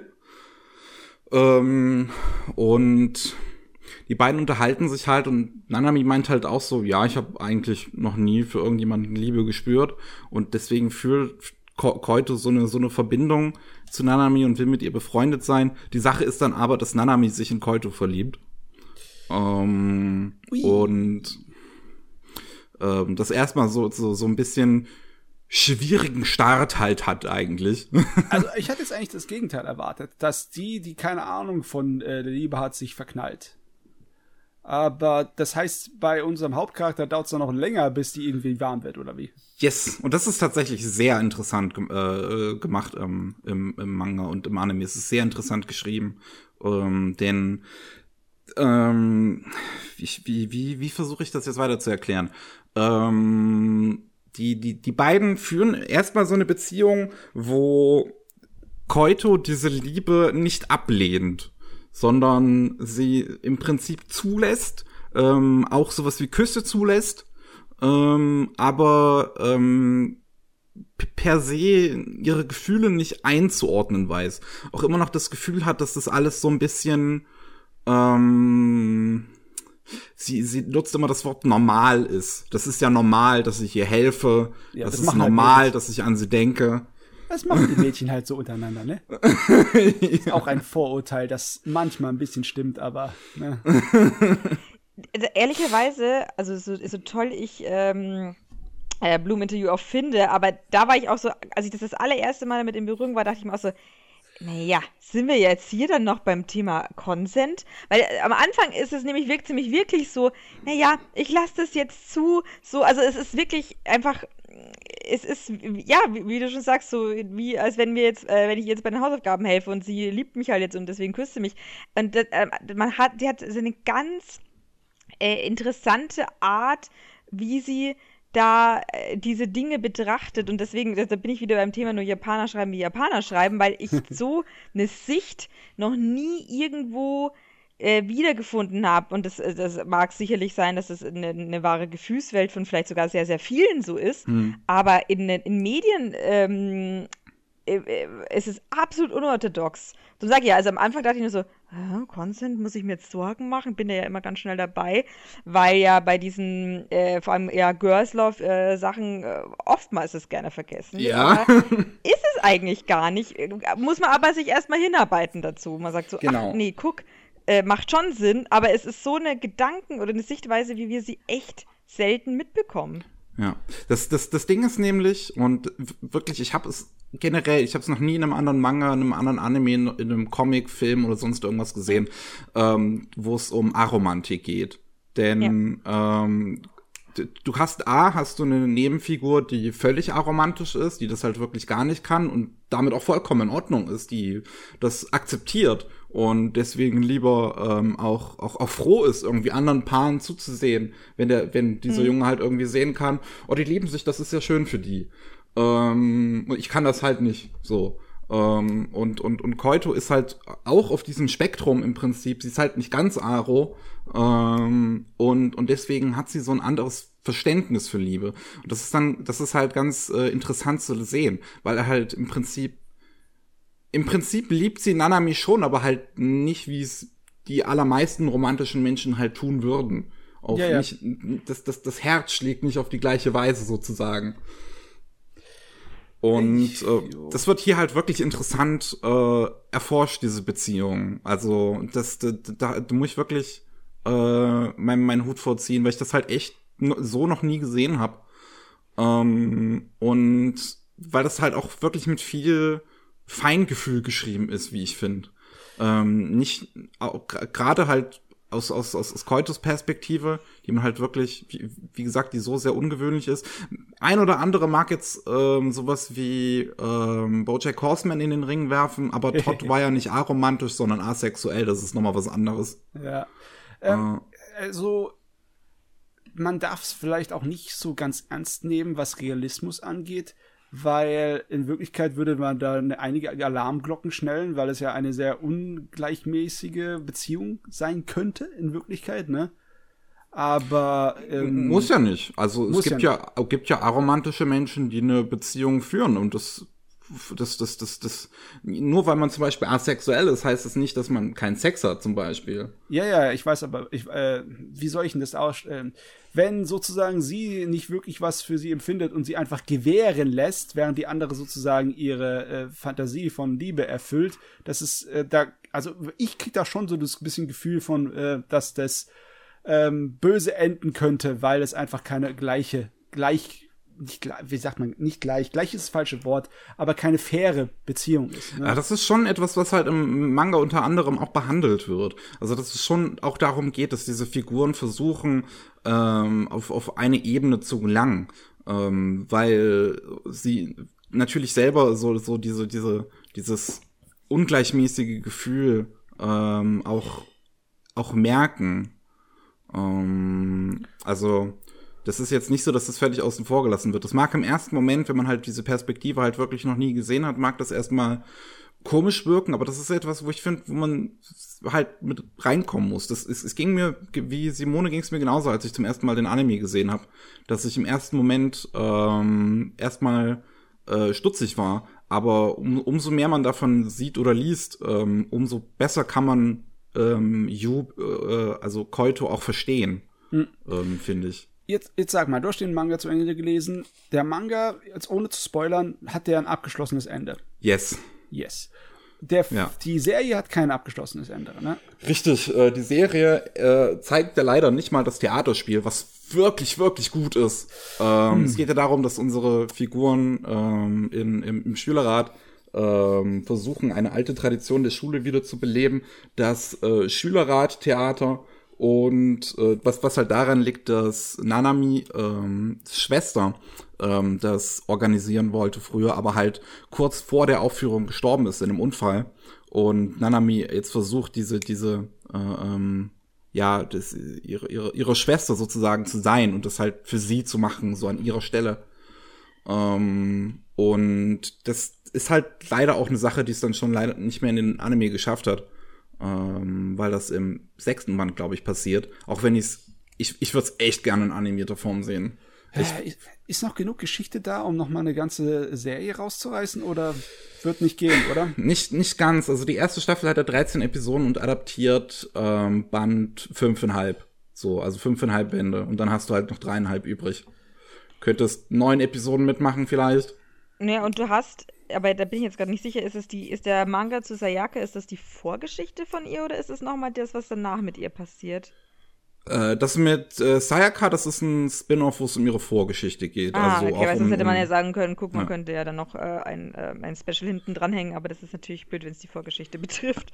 Ja. Ich meine, sowas ist möglich. Ich, es gab schon einige Serien, die einfach dann äh, ihr Finale in der Mitte hatten und dann am Ende halt nur noch Nebengeschichten äh, Etzer dazu gemacht hat. Also es ist nicht so, als ob es nie passiert wäre. Ja, oder man macht einen Film. So ein, so ein kleines Filmchen. So ein Ufer. Ja, oder das, genau. Ja. ja. Ja, es ist. Also es würde mich nicht wundern, es ist ja ein, ein rasend äh, populärer äh, Anime und auch Manga völlig zu Recht. Also wundern ja. würde es mich dann nicht, wenn man sagt, man, man make die Kuh dann noch ein bisschen und wäre ja auch schön. ähm, weil im Vergleich zu vielen anderen populären äh, Görslauf-Geschichten ist es ja dann doch eine, auch wenn, wie gesagt, der, der Anfang, man, wie gesagt, am Anfang etwas Angst hat, aber nichtsdestotrotz äh, behandelt es doch das alles sehr liebevoll. Ja. Und da gibt es wesentlich schlechtere Geschichten. Ja. Also muss man einfach ganz klar so sagen. Und darum ist es auch zu Recht eine erfolgreiche Geschichte. Ja. Es geht halt auch wirklich so auf dieses, dieses Thema Homosexualität ziemlich gut ein. Ähm, Gerade eine Sache, die sie halt ähm, im Gegensatz zum Manga dann äh, verändert haben, was ich wirklich interessant fand. Ähm, im, im es, es, es gibt halt Sayaka auch, die ist halt auch im Schülerrat, die ist in der gleichen Klasse wie Nanami und sie ist äh, verliebt in Nanami. Ähm, und das ist schon seit äh, Einschulung. Und Sayaka war bereits in der äh, Mittelschule mit einem Mädchen zusammen und weiß halt daher, dass das, ja, dass es das gibt sozusagen. Ähm, und versucht, äh, äh, hat, hat da nicht mehr diesen großen Kampf irgendwie ihre, ihre Gefühle einordnen zu müssen. Aber ähm, sie weiß natürlich auch nicht, ob Nanami ähm, lesbisch sein würde. Und sie hat äh, die, die, die, das Auseinandergehen mit ihrer Ex war ein bisschen problematisch, weil dann auch ihre Ex halt so meinte, ey, ähm, das, das, das ist alles nur so eine Phase. Tut mir leid, dass ich dir das angetan habe und du nicht normal bist, jetzt wegen mir. Das ist halt so ähm, ja. schwierig. Ähm, und ähm, aber es, es gibt halt auch ein erwachsenes lesbisches Paar in der Serie, ähm, wo Sayaka dann hingeht und das dann auch äh, erfährt und mit einer von beiden ähm, darüber reden kann, was eine sehr schöne Szene ist. Ähm, Im Manga ist es dann halt tatsächlich so, dass zuerst am Ende eines, ähm, eines Kapitels man zum ersten Mal dieses erwachsene lesbische Paar sieht, was halt die äh, eine der Lehrerinnen ist an, der Schule und eine Kaffeebesitzerin von dem Café, wo die äh, Protagonisten oft hingehen. Ähm, und dann geht, ähm, jetzt, jetzt muss ich wirklich überlegen, dann geht Sayaka zu dem ähm, Café, äh, unterhält sich mit der Kaffeebesitzerin, erzählt dabei so ihre Vorgeschichte mit der Ex und später irgendwann gibt's noch mal so ein Bonuskapitel, wo sie auf ihre Ex trifft. Ähm, Im Anime haben sie dann dabei die Reihenfolge ein bisschen geändert und da, das, äh, dadurch die Dramaturgie, finde ich, viel äh, um einiges verbessert.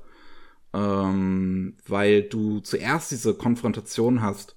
Äh, nee, du hast zuerst Sayakas Vorgeschichte äh, mit der Ex, dann hast du die Konfrontation mit der Ex ähm, und dann geht Sayaka in das Café und redet da mit der äh, Kaffeebesitzerin. Man sieht da zum ersten Mal, dass die auch lesbisch ist.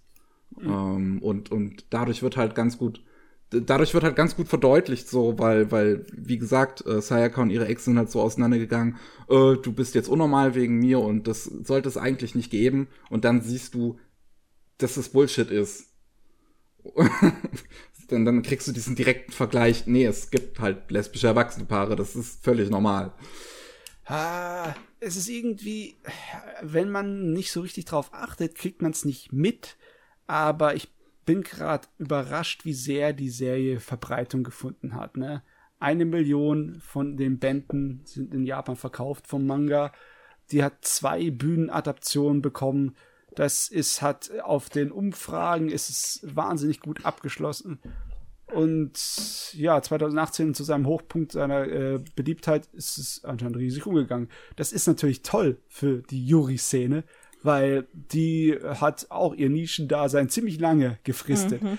Obwohl, ne, wenn du dann halt so ähm, richtige Otakus frägst, ne, die sagen dann, der typische Mädcheninternat Yuri-Klassiker muss jeder gesehen haben. Das äh, darf gar, es dürfen gar keine Anime existieren und Manga ohne das. äh, ich weiß nicht. Ähm, ich wünschte, ich hätte mehr Lust darauf, mir das anzugucken. Aber ich weiß nicht warum. Im Moment bin ich nicht so scharf drauf. Es also ist, für, für, mich ist äh, für mich ist eben auch dieses eben erwachsene Pärchen ja so ein Game Changer. Ähm, eben weil man sonst ja immer in dieser Welt ist. Ach, es passiert ja nur in der Schule. Ähm, äh, meistens gibt es auch eine Storyline, wo die Protagonisten dann auch schon mitbringen, naja, es, es, geht auch darüber nicht hinaus, weil dann eben eine Trennung stattfindet. Und das ist ja letztlich auch letztlich normal, dass man sich manchmal von seiner Schulbeziehung trennt, aber um dann nachher weiterzumachen. Und das ist aber was, was da einfach nicht stattfindet, weil danach wird weitergemacht mit einem Mann in der Regel. Und äh, deswegen fand ich das Pärchen auch wirklich gut, dass es das so gibt. Ähm, vor allem ja auch in, äh, in der Bühnenversion wird ähm, einer der beiden ähm, gespielt von, von äh, Rio Natatemichi, die ja ungefähr jede Lesbe auf einer Bühnenversion gespielt hat. Also sei es bei Sailor Moon verschiedene Rollen, sei es Utena, sei es Psychopath und eben hier auch. Ähm, also das ist wirklich was, wo ich finde, ich bin ja, ich bin ja fertig, ich hätte gerne noch mehr Manga und Anime gibt es davon leider gar nicht, aber äh, zumindest noch mal mehr Manga, wo die wo einfach wirklich erwachsene Lesben vorkommen, weil es gibt ja genug ja. Äh, erwachsene Schwule. Das ist ja äh, drum, drum ist es echt schade. Oder gibt es auch Anime drüber? Also Anime über erwachsene Lesben kenne ich im Grunde keinen einzigen und das ist wirklich was, was mich äh, frustriert ohne Ende und dann bin ich ja schon froh, wenn es dann eben solche Charaktere gibt. Oh, das ist schwer. Das, die, äh, das Jose-Genre und das Yuri-Genre, die sind alleine für sich gerade so stark genug, um zu überleben. Ja. Dass die Nischen ja. sich kreuzen, ja. das ist natürlich äh, nicht so einfach. Also jetzt natürlich von, von Charakteren, wo man es dann aber auch kennen sagen kann, weil ich meine, spekulieren kann ich auch viel, wenn der Tag lang ist, aber das hilft mir dann ja auch nichts. Ich glaube, im Anime-Bereich fällt mir da echt gar nichts ein. Im Manga-Bereich habe ich ja höchstens noch ähm, hier, was mir da einfällt, äh, äh, ähm, Lust auf ein Date. Hast du Lust auf ein Ja. Date oder wie Ja, auch immer ja, das heißt? mhm. Was ich hier habe, was auch wirklich toll ist. Immerhin schon an der Uni spielt, ich meine, Ja, hallo. Bonuspunkte.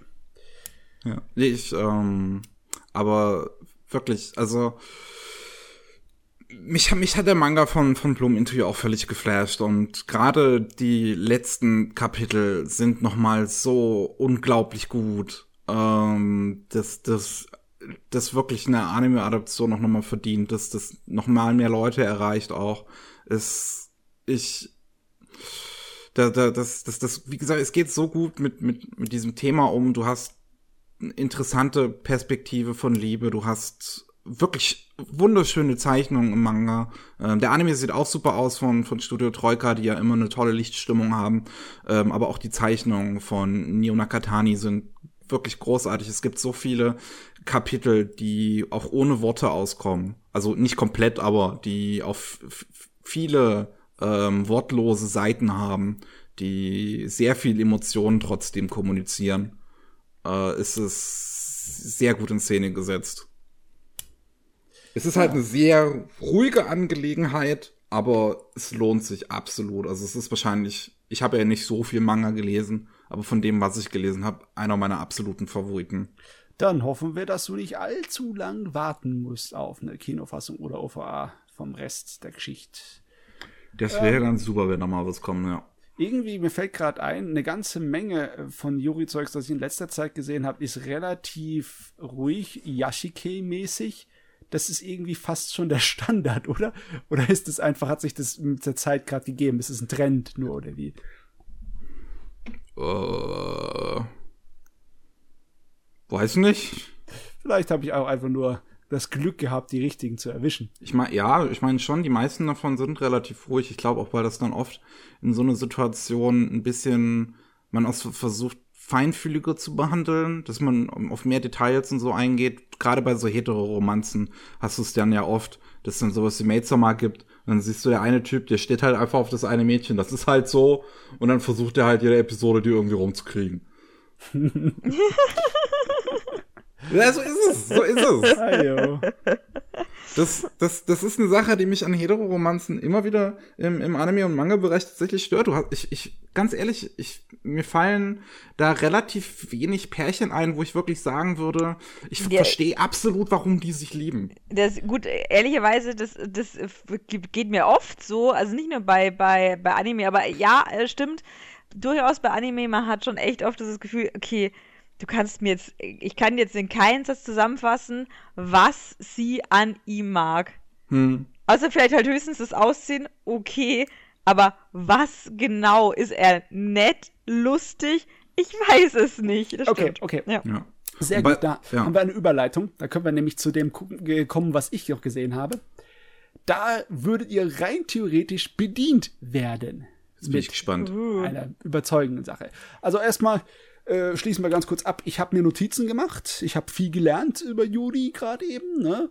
Besonders, Simone, als du den Begriff benutzt hast, die Kuh melken bei einem Juri-Geschichtchen.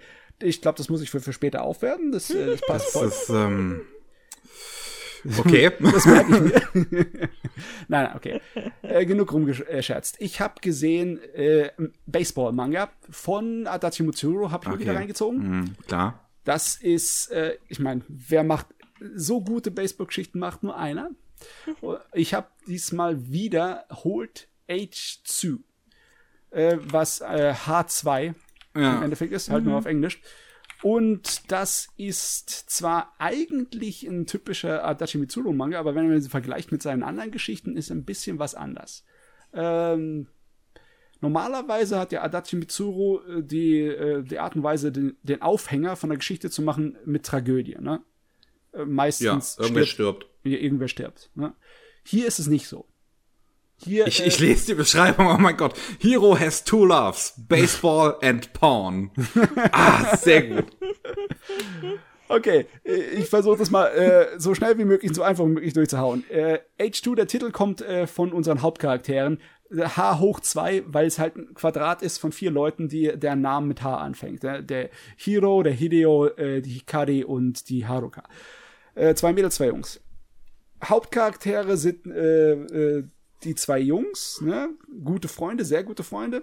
Beziehungsweise eigentlich sind es drei Jungs, die alle totale Baseball-Freaks sind. Und die spielen in der Mittelschule mit dann zusammen auf dem Team und sind eigentlich unschlagbar.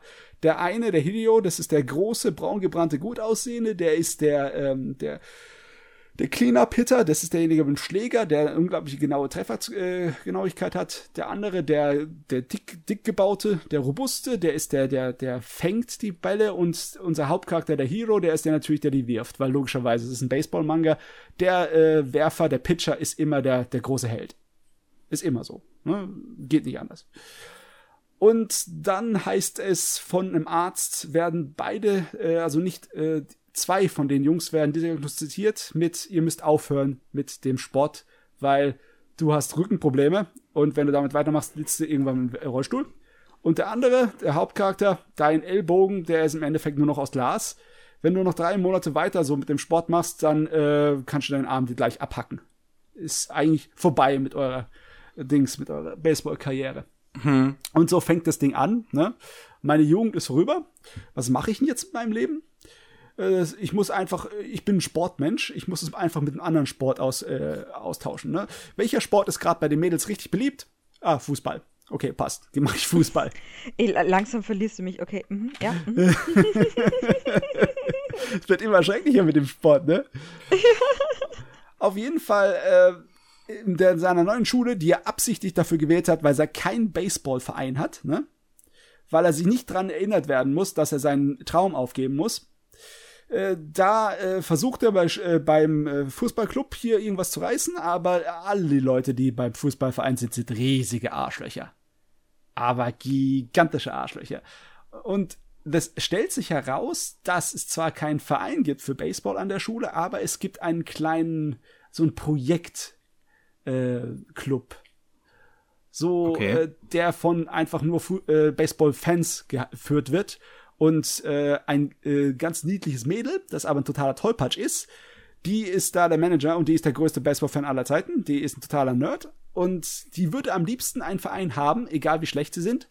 Aber der äh, Chef der Schule, der, ähm, der äh, Direktor, der Kerl hasst Baseball über alles. Okay. Bis aufs Blut. Der wird niemals den erlauben, einen Baseballverein zu gründen. Ja, äh, kommt halt so, dass äh, ne, sie äh, wollen halt die, die vom Fußballverein sind Arschlöcher und wollen die von dem Baseballclub, da wollen sie so richtig blamieren. Also machen sie ein Übungsspiel gegen die. Um ihnen zu zeigen, wir sind die richtigen Sportler, wir machen euch nieder, auch wenn wir nicht wirklich Ahnung vom Baseball haben, wir sind besser als ihr. Und äh, logischerweise, je länger das geht, desto wütender wird unser Hauptcharakter, desto stinkiger wird er, bis er irgendwann dann hergeht und sagt, ich habe die Schnauze voll davon, wie ihr mit Baseball umgeht, kündigt gleich beim äh, Fußballverein, geht rüber zu den anderen vom Baseballclub und zieht mit denen die so richtig ab. Die, die, die Hauptsportler, ne? So, mit seinem Kumpel zusammen. Ein letztes Spiel, ein letztes Spiel wird uns nicht umbringen. Wir ziehen die sowas von ab, ne? Und jetzt, jetzt sind sie natürlich total in der Bredouille. Jetzt haben sie nichts mehr er kann nicht mehr in Fußball er kann keinen Sport mehr ausführen und er kann auch nicht mehr weiter Baseball spielen. Jetzt sitzt er da. Er hat einfach nur, weil er der Gerechtigkeit folgen will, ne, weil er sich, weil er seinen Lieblingssport nicht äh, verarschen lassen will, hat er sozusagen sich alles verbaut. Ne? Ja, und dann hm. stellt sich heraus, äh, hm, du hast überhaupt nichts in deinem Ellbogen der scheiß Arzt, der dir das diagnostiziert hat, der ist auf der Flucht, weil er, was weiß ich, viele Jahrzehnte ohne Lizenz äh, praktiziert hat. Klar. okay. Absolut. Und, und jetzt, jetzt wird's richtig lustig. Jetzt würdest du ja gerne einen äh, Baseballverein machen. Aber äh, der, du hast immer noch den verdammten äh, äh, Chef der Schule, der dich absolut aus, auf den Tod nicht ausstehen kann. Hm. Aber dein bester Freund ist ganz happy, weil irgendwie sagt er, das muss Schicksal sein. Weil äh, irgendjemand da oben wollte nicht, dass wir zusammen in derselben Schule, im selben Team sitzen, sondern dass wir gegeneinander antreten auf der Nationalmeisterschaft für die Oberschule.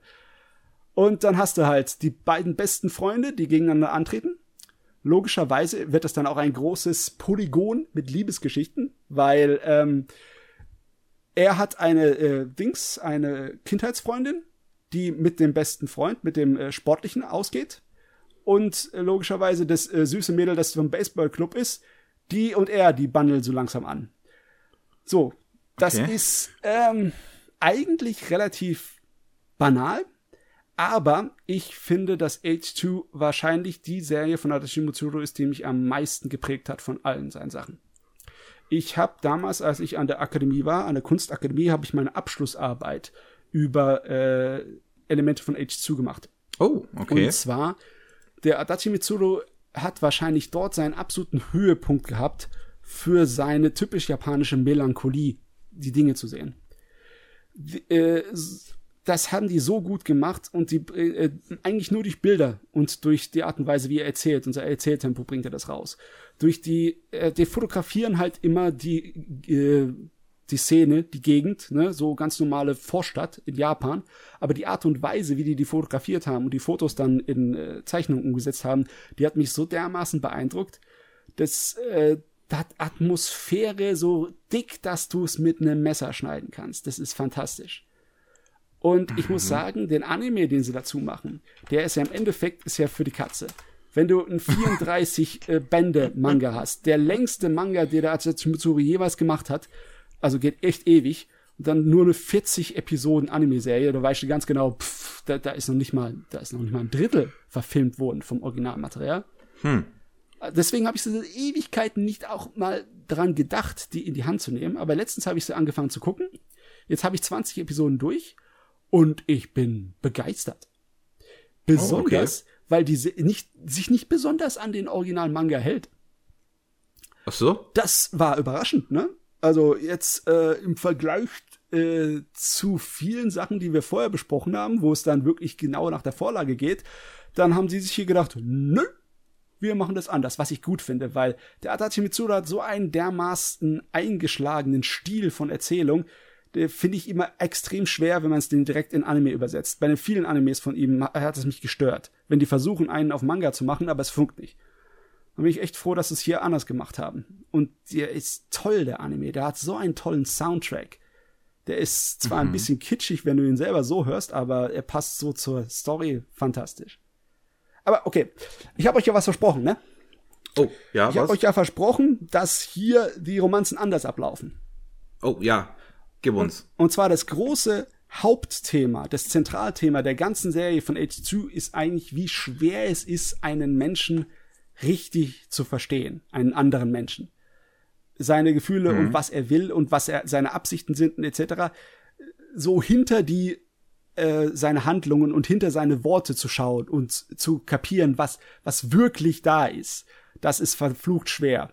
Und die Art und Weise, wie die das hier machen, ist fantastisch weil da ist so viel Unausgesprochenes in der Luft, was Spannung erzählt, ne, äh, erzielt. Der Hauptcharakter zum Beispiel war äh, durch seine Mittelschulzeit war ein kleiner Zwuggel. Der hat erst ganz spät seinen äh, Wachstumsschub bekommen. Ne? Und als er seinen Wachstumsschub bekommen hat und sich eigentlich mal dann, jetzt kann ich mich nach einer Freundin umsuchen, jetzt bin ich nicht mehr so, äh, sehe ich aus, als wäre ich zehn, dann äh, waren sie alle schon vergeben. Und mit alle schon vergeben ist natürlich gemeint seine Kindheitsfreundin, die mit seinem besten Freund halt zusammengekommen ist. Und da gibt's sehr viel Spannungen zwischen den beiden. Und unser anderes Mädel ist da eigentlich wie so äh, das, äh, das Extrarad am Wagen, ne? Die dann mithängt in diesem Vierergespann. Aber das hängt so lange wie eine Wolke über dem allen und das wird sowas von spannender, je weniger gesagt wird über die ganze Serie. Und es ist eine lange Serie und es wird sehr wenig gesagt. Es ist Adachi Mitsuru. Das ist alles sehr subtil und logischerweise, die Leute sind zwar alle 15, aber die sind so dermaßen erwachsen. Das, es Okay. ist immer dasselbe Thema bei Adachi Mitsuru. Alle Jugendlichen sind hundertmal erwachsener als alle Erwachsenen. Die sind so verantwortungsvoll und so verantwortlich und die wissen, die Das bin ich nicht mal jetzt. Die überlegen sich, was sie sagen sollen und die sind so ganz brav bei ihren Dates und alles. Es ist, es ist, es ist, es ist echt schwer, aber es funktioniert so richtig gut. Besonders hier, wo es dann teilweise, die, das Drama ist nicht offensichtlich, ne? Weil es ist nicht so, oh, du hast mich hintergangen oder oh, du, du bist doch eigentlich noch wirklich äh, verliebt in deine Kindheitsfreundin, ne? Du willst, du, du willst doch mir meine Freundin abkratzen. Sowas passiert da nicht. Es ist nie so billig. Sondern die Leute sind ihre eigenen Dämonen, weißt du? Was die sich vorstellen, was der andere denkt, ist das, was äh, sie belastet. Ist das dann so wie auch bei den ganzen anderen Arashimitsuro-Dingern, dass sie dann halt bis zum Ende irgendwie nicht zusammenkommen, weil sie sich die ganze Zeit missverstehen? Oder ist das dann auch wirklich, Nein. dass man in der Beziehung versucht herauszufinden? Diese Charaktere hier sind von allen Adochi Mitsuru-Werken definitiv die erwachsensten. Das liegt auch in der Art und Weise, wie ihre sportliche Karriere läuft. Ne? Meistens hast du irgendein ähm, Bildungsromanmäßiges Verhalten, weil du wirst erwachsener, ne? Du wirst besser in deinem Sport, du wirst stärker, du wirst auch besser in der Art und Weise mit deinen Mitmenschen umzugehen und in deinen Beziehungen entwickelst du dich weiter und etc. Diese Charaktere sind von Anfang an schon voll entwickelt. Die sind sportlich schon von Anfang an absolute Helden und zu, durch niemanden zu schlagen. Sind schon jetzt Monster, ne? Aber trotzdem ist es seine längste Serie. Darum geht's Mhm. nämlich gar nicht. Es geht nur darum wirklich, wie kann man den anderen wirklich klar machen, was man fühlt, was man meint, was man denkt und wie schwer das ist und wie dermaßen man sich äh, äh, was verbauen kann, wenn man sich vorstellt, was oder abschätzt, was der andere meint und will und äh, fühlt. Also es ist im Endeffekt saumäßig ernst. Und äh, im Hintergrund ist natürlich diese ganze Zeit diese melancholische Stimmung. Also das geht zwar über Jahre die Geschichte, aber eigentlich ist es immer das Ende vom Sommer. Immer die Zikaden sind am Zirpen. Ich mag so eine melancholische Grundstimmung. Ja. Das ist eigentlich, es klingt, es klingt ziemlich interessant. Muss ich jetzt gerade nur so sagen. Es ist gut, aber es ist halt ein Adachi Mitsuru. Ne? Wenn du ihn liebst, dann liebst du ihn abgöttisch. Und wenn du nichts mit ihm anfangen kannst, ich meine, allein Baseball. Wie, wie kann ich jemanden dazu überreden, Baseball zu schauen? Und also Baseball ist wirklich ein Sport, den ich, also Ja. nicht, nicht, nicht verstehe, nicht im Sinne von, ich, ich verstehe schon die Regeln, aber ich verstehe nicht, was man daran so sehr mag. Also ich, ich finde, dass er als Manga richtig gut funktioniert. Weil äh, es funktioniert halt, dieses Spielablauf funktioniert gut als Manga. Funktioniert besser als zum Beispiel ein Fußballspiel. Okay, ja, gut, ich, ich habe jetzt noch nie Sportmanga an sich gelesen, deswegen kann ich das jetzt gar nicht beurteilen. Äh, Baseball ist halt immer eine Rundenangelegenheit, weißt du? Ihr Ja, seid klar. dran mit Angriff, wir sind dran mit Verteidigung. Und wenn ihr drei Leute sozusagen out habt, also wenn der äh, mit dem Ball es geschafft hat, drei Leute auszuwerfen, dann äh, wechseln. Ne? Du hast also immer sozusagen ein relativ kurzweiliges äh, an Rhythmen, ne? das dann sich wechseln, abwechseln. Und dann musst du halt irgendwie neun Runden durchhauen, bis das Spiel äh, vorbei ist. Neu mal angreifen, neunmal verteidigen. Ja. Und dann geht's eigentlich nur p- äh, kapitelhaft, ne? Von einer Angreifrunde zu einer Verteidigungsrunde und weiter, ne?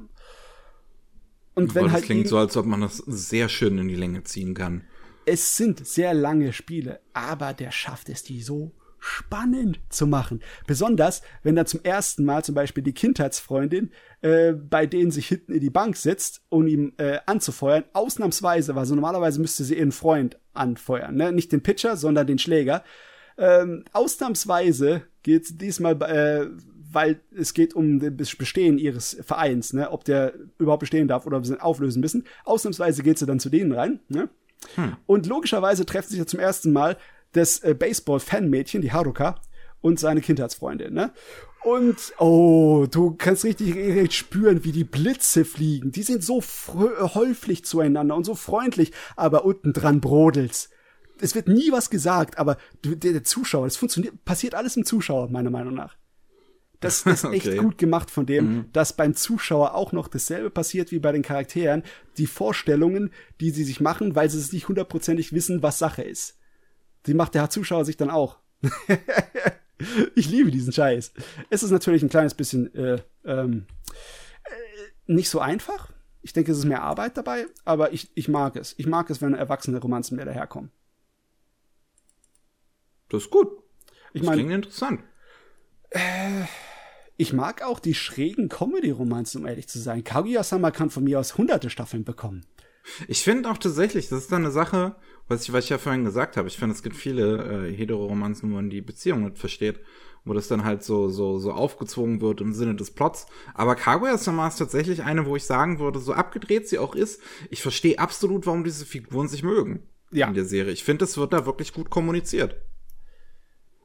Ah, das, das ist auch relativ einfach. Ich meine, damit fängt's an, ne? Äh, Kaguya-sama ist da sowas von gut darin zu sagen, von Anfang an, diese Verhältnisse bestehen, der Zuschauer weiß genau Bescheid und jetzt habt ihr Spaß mit dem Kram.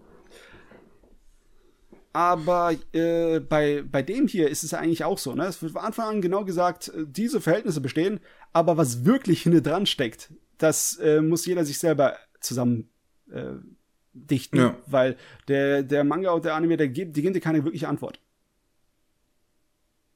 Hm. Ist eher was zum Okay. Grübeln, zum Nachgrübeln. Und warum die Charaktere ineinander verknallt sind, das äh, gibt's tausende Gründe. Und alle, jeder einzelne ist überzeugend. Na, ich, na, ich, ich, ich, will, ich will mal überlegen. Es klingt auf jeden Fall interessant, wenn man dann mal wieder in so einer grüblerischen Stimmung ist, in so einer grüblerischen, ja, die muss aber, melancholischen, ruhigen Stimmung. ja, die muss halt eine Weile anhalten. Ne? Ja. da muss es wahrscheinlich so ein Ding, da muss man einfach die in der Mut für sein, so.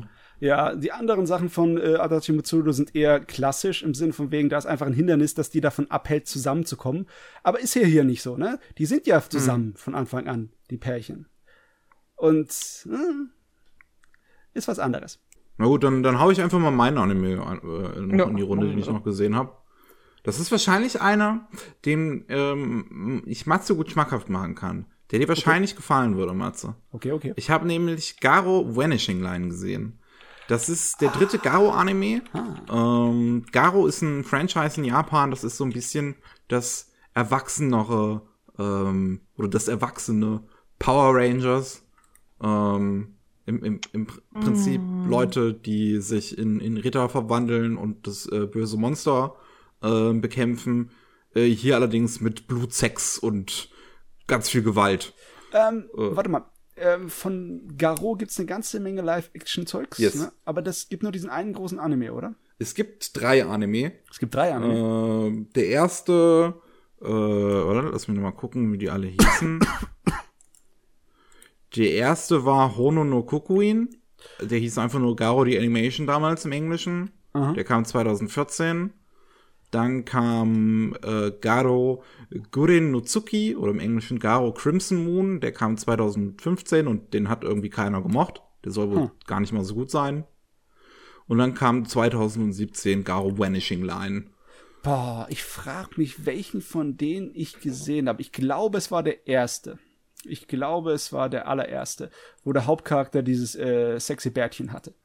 Sexy Bärtchen. Ja, ja, komm, ich muss schon sagen. ich ich glaube, der Vanishing Line ist nicht derselbe Hauptcharakter, oder? Nee, das sind immer alles äh, unterschiedliche Hauptfiguren. Ah, okay. Der erste hat ja, glaube ich, auch noch im Mittelalter gespielt oder so. Mittelalter? Hatte- nee, nicht, dass ich wüsste. Nicht? Hat das nicht noch? Ich glaube, das hat noch nicht ganz zur heutigen Zeit gespielt. Ich dachte, es wäre heute gesagt gewesen. Habe ich, dann den- hab ich dann einen anderen gesehen? Ich weiß es echt nicht. mehr. Vanishing Line spielt halt in so ein bisschen, so einer, so, so einer bisschen Cyberpunk-Zukunft. Aha, ja, ja. Und ähm, da, äh, ich, sexy Bärtchen, wen, wen könntest du da meinen? Der hat eigentlich keiner einen Bart. Von daher kann es der eigentlich nett sein. Naja, ähm, spielt halt äh, so ein bisschen in der Zukunft in einer amerikanischen Großstadt. Ähm, und äh, wir wir sehen die Abenteuer von Sord. Das ist ein großer Muskelmann, ähm, der ja auch ein bisschen so misogyne Züge hat. ähm, ja, das ist das erste. Das Ja, ist das erste Garo, was du mir gerade schickst. Ja, ähm, und ähm, also ein, er, er, er schaut gern den Frauen hinterher und und ähm, sch- schleppt halt gern die ein oder andere mal ab, so abseits von seinen Abenteuern. Äh, und äh, dann in der ersten Episode lernen wir aber auch äh, Sophia kennen, ein kleines Mädel, ähm, gesprochen von Rie Kogiyama, Ähm, und Sophia hat in der Vergangenheit äh, äh, ihren Bruder irgendwie verloren. Das letzte, was sie von ihrem Bruder gesehen hat, war halt äh, sein Monitor, wo halt drauf stand Eldorad. Da war eine Passworteingabe, da stand Eldorad drauf. Mhm. Ähm, und ähm, sie versucht ähm, seit, seit, seitdem, seit drei Jahren, ihren Bruder zu finden und ähm, trifft dabei halt eines Abends, ähm, wird sie von einem sogenannten Horror verfolgt. Die Horror, das sind halt die ähm, Monster, Lebewesen, das sind immer Menschen, die äh, sich in Monster, äh, die sich in, in Horrors verwandeln, weil äh, die ihre negativen Gefühle zu sehr aufkochen, zu präsent werden. Und dann werden sie von einem Monster vereinnahmt. ähm, oh und dieses Monster erwähnt halt Eldorado. Und äh, da wird Sophia halt neugierig und versucht äh, dann auch an Sort, der anscheinend da auch irgendwas zu wissen scheint, was dieses Eldorado ist, ähm, äh, an, an, an den heranzukommen. Das sind dann so die ersten paar Episoden, wie die sich erstmal finden, wo unsere ganzen Figuren vorgestellt werden. Und dann ähm, wird das Ganze schon zu so einer Art Roadtrip, wo sie dann auf dem Weg sind zu Eldorado oh. und dabei Monster bekämpfen. Ganz klassisch Eldorado, das Paradies, ne, das sagenhafte Goldland. Ja. ja. ähm, es ist, es ist, es hat mir sehr gefallen. Es, der Anime fühlt sich sehr an wie so ein ähm, Anfang Mitte 2000er Madhouse oder Gonzo Anime, sowas, was wir heute mhm. eigentlich gar nicht mehr bekommen. Ähm, sowas in Richtung Speedgruffer ähm, oh, oder, hoffentlich nicht so, so, heftig wie Speedcrafter, weil Speedcrafter war düster. nicht ganz so düster, was ich auch finde, also was, was man dann halt den zeitlichen Unterschied merkt so ein bisschen, weil sowas wie, wie Speedcrafter und sowas, die, die waren damals einfach nur sehr edgy. Ja. Die haben versucht, Hauptsache Gewalt, Hauptsache irgendwie düster. Ähm, Garo hat viel mehr Herz, finde ich. Ähm, Gerade die ganzen Interaktionen zwischen den Protagonistinnen sind sehr liebevoll, die, die, die formen schöne Freundschaften. Ähm, und gerade dann mit so einer Figur wie Luke wird das Ganze so, so ein bisschen zu so einer Art Devil May Cry Anime fast schon. Okay, ähm, okay. so, ähm, ich, es, es, es, hat, es hat einen sehr großen Charme, weil die Figuren bewusst irgendwie was Trashiges an sich haben. Oh man, weißt du, hier, okay, jetzt kommt gleich das Problem. Ich krieg schon wieder richtig Lust auf das Ding und das äh, sorgt bei mir wieder mal für ein schlechtes Gewissen, weil Garou ist einer von den Dingen, die schon seit sehr, sehr vielen Jahren auf der, auf der berühmt-berüchtigten Liste ihr, ihr Dasein fristen, ne? Hm. Auf meiner ja. Liste, die, die Liste der Schande. Oh, Vanishing Line hatte ich da auch schon sehr lange drauf. Ich habe mich damals, als es angekündigt wurde, sehr drauf gefreut, weil halt die Character Designs von dem Afro Samurai Mangaka sind. Uh, und nice. dem seine Character Designs sind einfach genial. Und ich finde, die sehen auch hier wieder absolut großartig aus. Also mein Lieblingscharakter, was halt wirklich Optik angeht, ist Luke. Äh, bei, bei weitem seine langen weißen Haare, sein großer Mantel, seine sehr weirde, äh, sein sehr weirdes Scharfschützengewehr, aber auch seine zwei Pistolen, die er mit sich rumträgt, wo es dann halt wirklich zu so Devil May Cry-artigen Kämpfen irgendwie eskaliert.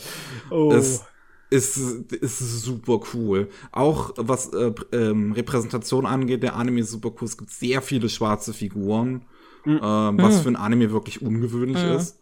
Ähm, auch Luke selbst ist tatsächlich ein äh, äh, amerikanischer Ureinwohner, beziehungsweise seine Mutter ist ähm, amerikanische Ureinwohnerin, sein Vater äh, Amerikaner. Und ähm, das ist halt auch wirklich äh, ungewöhnlich zu sehen. Ähm, und es, es hat sehr, sehr coole Kämpfe. Es ist das Regiedebüt von Sang Ho Pak, der, ja, ähm, der Name, ne? Ui, ui. Ja, das ist ein Name, der jetzt wahrscheinlich in, in, in nächster Zeit nicht so schnell den Leuten aus dem Gedächtnis fliegen wird. Der Regisseur von The God of High School und Jujutsu Kaisen. Das ist ein Typ, der gerade bei seinen Anime, an, an, an denen er dann auch Regie geführt hat, sehr viel mitanimiert. Ähm, ich so, so, wenn man sich mal das Sako Gaboro von äh, The God of High School anguckt, dann hat der irgendwie gefühlt den halben Anime einfach selbst gemacht.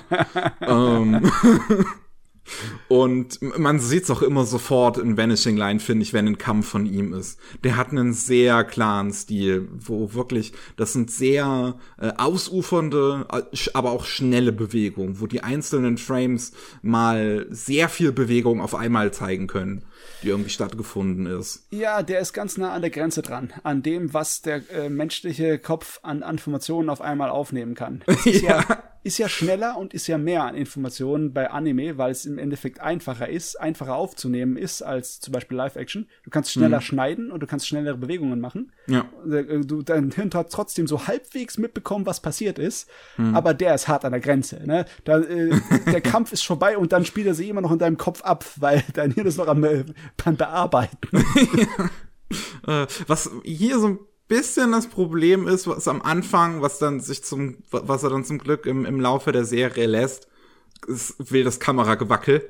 Oh, okay. Ähm, die erste Episode ist da besonders schlimm, was da angeht. Du kannst die Kämpfe eigentlich einfach gar nicht sehen, weil die Kamera einfach, als ob ein Erdbeben gerade stattfindet. Oh nein! Äh, oh, es ist halt wirklich nur am Anfang so schlimm. Das wird mit der Zeit immer weniger. Und dann die Kämpfe sind halt, die sind, die sind wirklich gut, die meisten davon. Also ähm, tatsächlich, was mich auch überrascht hat, ist, wie gut das CGI auch ist. Ähm, die gerade wenn ähm, Sord sich in, den, äh, in, in, in seine äh, Ritterform verwandelt, dann wird die halt immer in CGI dargestellt. Das was mag im ersten Moment mag das enttäuschend wirken, wenn man halt sieht, wie gut die 2D-Animationen sind. Äh, aber tatsächlich sind die wirklich gut gelöst. Äh, denn da wird viel mit Hand äh, nachgezeichnet und nachgearbeitet, also viele Speedlines und sowas dann noch hinzugefügt zu den Bewegungen, oh, dass das, das flüssiger aussieht. Ähm, es wird auch versucht, mit 3D-Smears zu arbeiten, was auch ungewöhnlich ist. Ähm, und dadurch bekommen die 3D-Kämpfe auch einen sehr guten Flow und die Kameraarbeit ist dabei auch immer sehr gut. Ähm, dementsprechend, die sind tatsächlich auch wirklich gut gemacht. Ähm, es ist ja, also insgesamt habe ich an dem Ding echt nicht viel zu meckern. Gerade es ist auch inhaltlich ähm, eigentlich interessant schon.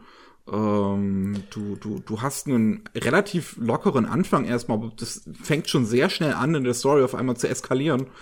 Ähm, du, du hast dann leider wieder einen relativ langsamen Mittelpart, aber wieder ein richtig gutes Finale. Das ist so in drei Akte strukturiert, wo ich sage, der erste ist richtig gut, der zweite ist so mittel, aber der dritte ist wieder richtig gut. Okay. Äh, wenn man weiß, dass es wieder richtig gut wird, dann hilft es. Echt. Da äh, hilft es dabei, so bei, dabei zu bleiben. Ne? Ja. Wenn, du, wenn du dann zehn Episoden lang dich so ein bisschen gequält hast und dann nicht genau weißt, ob es besser wird oder nicht, dann ist es schwer, sich entscheiden weiterzumachen. Aber das ist schön zu wissen, dass es gut wird am Ende. Es hat, also, äh, es hat wirklich guten finalen Endkampf auch. Also, der ist sehr, sehr super animiert und vor allem einfach super wild. Das Finale in dem Ding ist so wild, äh, weil auch einfach komplett verschiedene Animationsstile plötzlich verwendet werden. Es findet alles irgendwie plötzlich in einer Animation statt. Gerade Swords Kampf ist einfach nur noch schwarz-weiß. ähm, okay. Was super, es ist super geil. Okay, ähm, oh Mann, okay, der ist ganz, der ist jetzt an der Liste ziemlich nach oben gesprungen, hier so in der Prioritätenliste. Aber jetzt die Frage ist noch die, ne? Es ist ein japanisches Superheldengerät, ne? Es ist so ein Tokusatsu, so ein, ähm, ja. wie sagt man, so, so ein Power Rangers Gerät halt ich weiß nicht genau. Ich, ich war nie so einer, der groß viel damit anfangen konnte. Power Rangers war bei mir immer ganz unten auf der Liste von Sachen, die ich gern geguckt habe als junger Kerl. Ich weiß nicht, wie es bei euch da so war. Ich weiß nicht. Bei, Tatsächlich habe ich viel Power Rangers in meiner Kindheit geguckt. Ja? Ja. Okay. Simone, ist es bei euch überhaupt ein Ding für dich, Power Rangers? Ähm, ja, also in meiner Kindheit auf jeden Fall. Das ist auch wieder aber tatsächlich was, wo ich, äh, wenn ich drüber nachdenke, mich zwar das Sehen sehe zu abstrusen Uhrzeiten, aber, ähm, aber auch nicht verstehen sehe. Also ich glaube, das war auch eher so ein Fall, wo man einfach von, von den äh, von der vom pinken Power Ranger angezogen wird. So ging es mir auf jeden Fall. Aber ähm, da habe ich nur gute Erinnerungen dran tatsächlich. Ja. Hm. Aber klar, wie gesagt, da, aber auch hier, wie bei Noah, wahrscheinlich überhaupt nicht im Punkt verstanden. Äh, wie es halt so ist als Kind. Total. Da, da schweben sie. Mhm. Die japanische Unterhaltungswelt, die schwebt so in deinem Hintergrund vor deinem Gedächtnis, im Unterbewusstsein. ne? Und dann bricht sie durch, nein, nein. Und dann werde ich selber äh, zu einem Digimon, keine Ahnung. ja, das wäre nicht so praktisch, außer natürlich, du bist ein Podcaster-Digimon. Dann können wir weiter mit dem Podcast machen.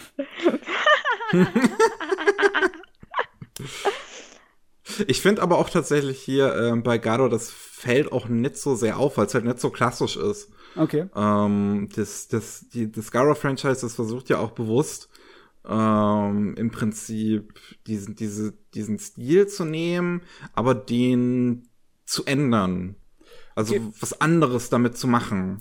Was sieht man da davon noch? Sind noch über, übrig bleibst du von der Farbkoordinierung da? Und, äh, das oder zum Beispiel Monster? gar nicht. Also gar nicht. ich weiß, äh, ähm, was, was hier halt super anders ist, das ist auch eigentlich, dass du nicht dieses klassische Team überhaupt hast. Okay. Beim ersten Garo-Anime äh, hast du das ja noch. Du hast diese fünf Protagonisten, glaube ich. Mhm ähm, die alle ihre eigene Ritterrüstung haben. Und hier bei Vanishing Line hast du halt nur einen Ritter eigentlich. Ah, okay. Ähm, also der Sword ist wirklich der einzige Ritter. Äh, die anderen beiden F Hauptfiguren, die noch mitkommen, Gina und Luke, das sind sogenannte Alchemisten. Das sind im Prinzip Supporter. Das ist die Support-Klasse. Okay. Support-Klasse mit zwei Kanonen. und Devil May Cry Mantel. Ja. Also ähm, dementsprechend ist es ich, spielt das ja keine große Rolle eigentlich. Ähm, das, das, das wird gar nicht irgendwie auffallen. Also für mich sind das jetzt Bonuspunkte. Für einige mag das jetzt natürlich ein Minus sein. Aber da ich eh nicht so der Power Rangers Mensch bin, ist es mir ganz recht. Ich glaube wirklich, dass er dir gefallen könnte. Ich glaube, das ist wirklich was für dich. Besonders mit dem Regisseur, ne? Da sind bestimmt Animationsleckerbissen drin. Das, da reicht einfach ja. nur ein Gang zu Sakagaboro, um mich zu überzeugen. Da sind, wie gesagt, da sind fantastische Kämpfe drin, absolut. Gerade, also, was sie, was sie noch mal beim Finale rausholen, ist so gut. Oh, nice. Ach, ja. Mappa, hast du gut gemacht, Mappa. Ja, also, kann ich echt empfehlen. Ähm, das, ich, was ich jetzt vorhin gemeint habe, der Protagonist hat so misogyne Züge, das ist dann halt auch schon etwas, was dann ein bisschen auch so, so, so gechallenged wird von Sophia, ähm, so als, als, als kleines Mädchen, den er halt immer sieht. Ah, was läuft eigentlich mit dir falsch, Typ? so, und äh, also es, es, es hat im Prinzip diese, diese klassische Darstellung irgendwie von diesem Macho, der dann dann doch nichts abbekommt und von allen Frauen so ein bisschen verachtet wird. ähm, und es ist, es wird okay mit umgegangen. Man, man hat jetzt nicht das Gefühl, dass Sword wirklich am Ende was draus lernt, aber es ist jetzt auch nicht so, dass er für sein Verhalten belohnt wird. Okay. Das ist ein bisschen schade, weil die meisten dieser Sorte von Charaktere, die irgendwie auf, auch auf Lupin bestehen, Lupin hat einen gewissen Kern von Ehre, die sehr gut von Miyazaki zum Beispiel immer rausgebracht wird. In Cagliostro wirkt man es am, be am besten, was mhm. sozusagen neben seinem dämlichen Rumgemache eigentlich seine wirkliche Art und Weise ist, über Frauen zu denken und wie er, was er bereit ist, für sie zu opfern und was er bereit ist, für die Menschheit zu tun.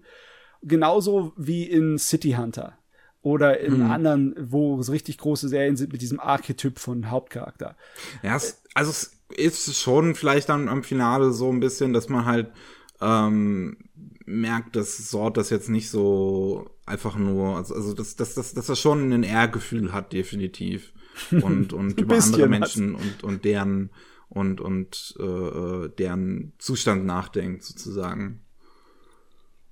Aber es ist nicht so, als ob er äh, auch seine echte wahre Liebe hat oder sowas, ne? Mm, nicht so wirklich halt. Also es wird dann am Ende doch irgendwie angedeutet, dass er wohl mit Gina zusammenkommt, aber das ist jetzt nichts großartig, was dann noch irgendwie behandelt wird. Größtes Problem, der Story Arc, der im Anime behandelt wird, wird zwar beendet, mhm. aber es gibt Sequel Bait am Ende. Und da das ein Original ist, der äh, bis heute kein Sequel bekommen hat, wird das wahrscheinlich auch nicht mehr passieren. Also zumindest nicht in nächster Zeit. Wir wissen, dass es mit äh, Fortsetzungen, die einfach aus dem Nichts passieren können. Für es, hin und wieder, ja, ja. aber so, so, so Originals, die dann Sequel-Bait machen, immer schwierig. Sehr schwierig, ja. Ja. Ach, der Academy Black.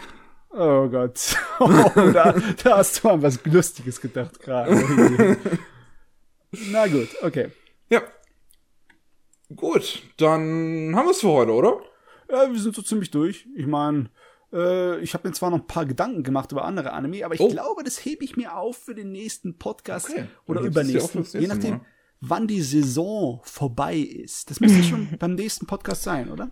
Beim nächsten Mal, ich weiß nicht, ob beim nächsten Mal schon alle vorbei sind. Wobei, doch, müsste sein, ne? Beim nächsten Mal dürfte alles vorbei sein. Okay. Es ist alles vorbei. bye, bye. ich freue mich auch schon wieder aufs nächste Mal, weil ich weiß, dass ich einen Anime gerade gucke, den du sehr magst. Ui, ui, ui. Ja. Ich Oh, gucke halt Golden Kamuy. Ah, sehr gut. Sehr gut. Hast du fein gemacht. Ja, da Ja. freue ich mich ja schon auf den nächsten Podcast. Und die Leute sind jetzt auch angefüttert. Golden Kamuy ist wirklich gut, beim nächsten Mal mehr. Beim nächsten Mal mehr. Jawohl. Sehr gut. Jo, äh, danke, Simone, dass du dabei warst. Sehr gerne.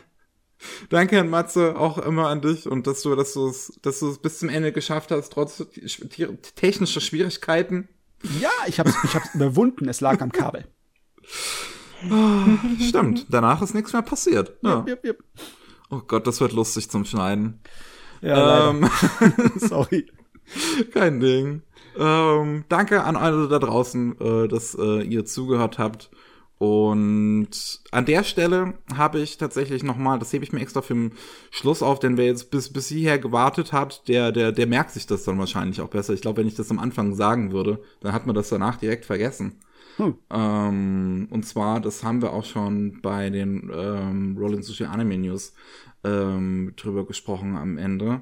Ähm, aufgrund von ja, aktuellen Geschehnissen ähm, ist das Thema ähm, von, von anti-asiatischem Rassismus ähm, wieder zum Glück mehr in den äh, Mündern der Leute. Und das ist ja auch gerade eine Sache, die durch den Coronavirus ähm, äh, vielen präsenter geworden ist, weil es unter anderem dann so jemanden wie den ehemaligen amerikanischen US-Präsidenten gibt, der das Ding dann unweigerlich China-Virus die ganze Zeit nennen muss. Und Ja. dann gibt's die ganzen Leute, die halt irgendwie denken, dass ganze Asien China ist oder sowas. Ähm, und es gibt zwei äh, deutsche Organisationen, die sich gegen antiasiatischen äh, Rassismus in Deutschland äh, einsetzen, die, die man auch äh, spenden kann, die äh, Workshops halten und Lesungen und sowas und äh, Interviews und dann ähm, auch halt aus der Perspektive der Opfer erzählen. Das ist zum einen corientation.de und ich bin kein Virus.org. Ähm, es wäre ganz super, wenn ihr da auf die Seite mal gehen würdet und ähm, euch das mal anschaut, euch vielleicht mehr mit dem Thema äh, auseinandersetzt, das mehr in, ins Bewusstsein ruft, was sowas auslösen kann, wenn zum Beispiel ein Virus unweigerlich mit einer Menschengruppe sozusagen verbunden wird. Dementsprechend heißt ja die Seite, ich bin kein Virus.org zum Beispiel.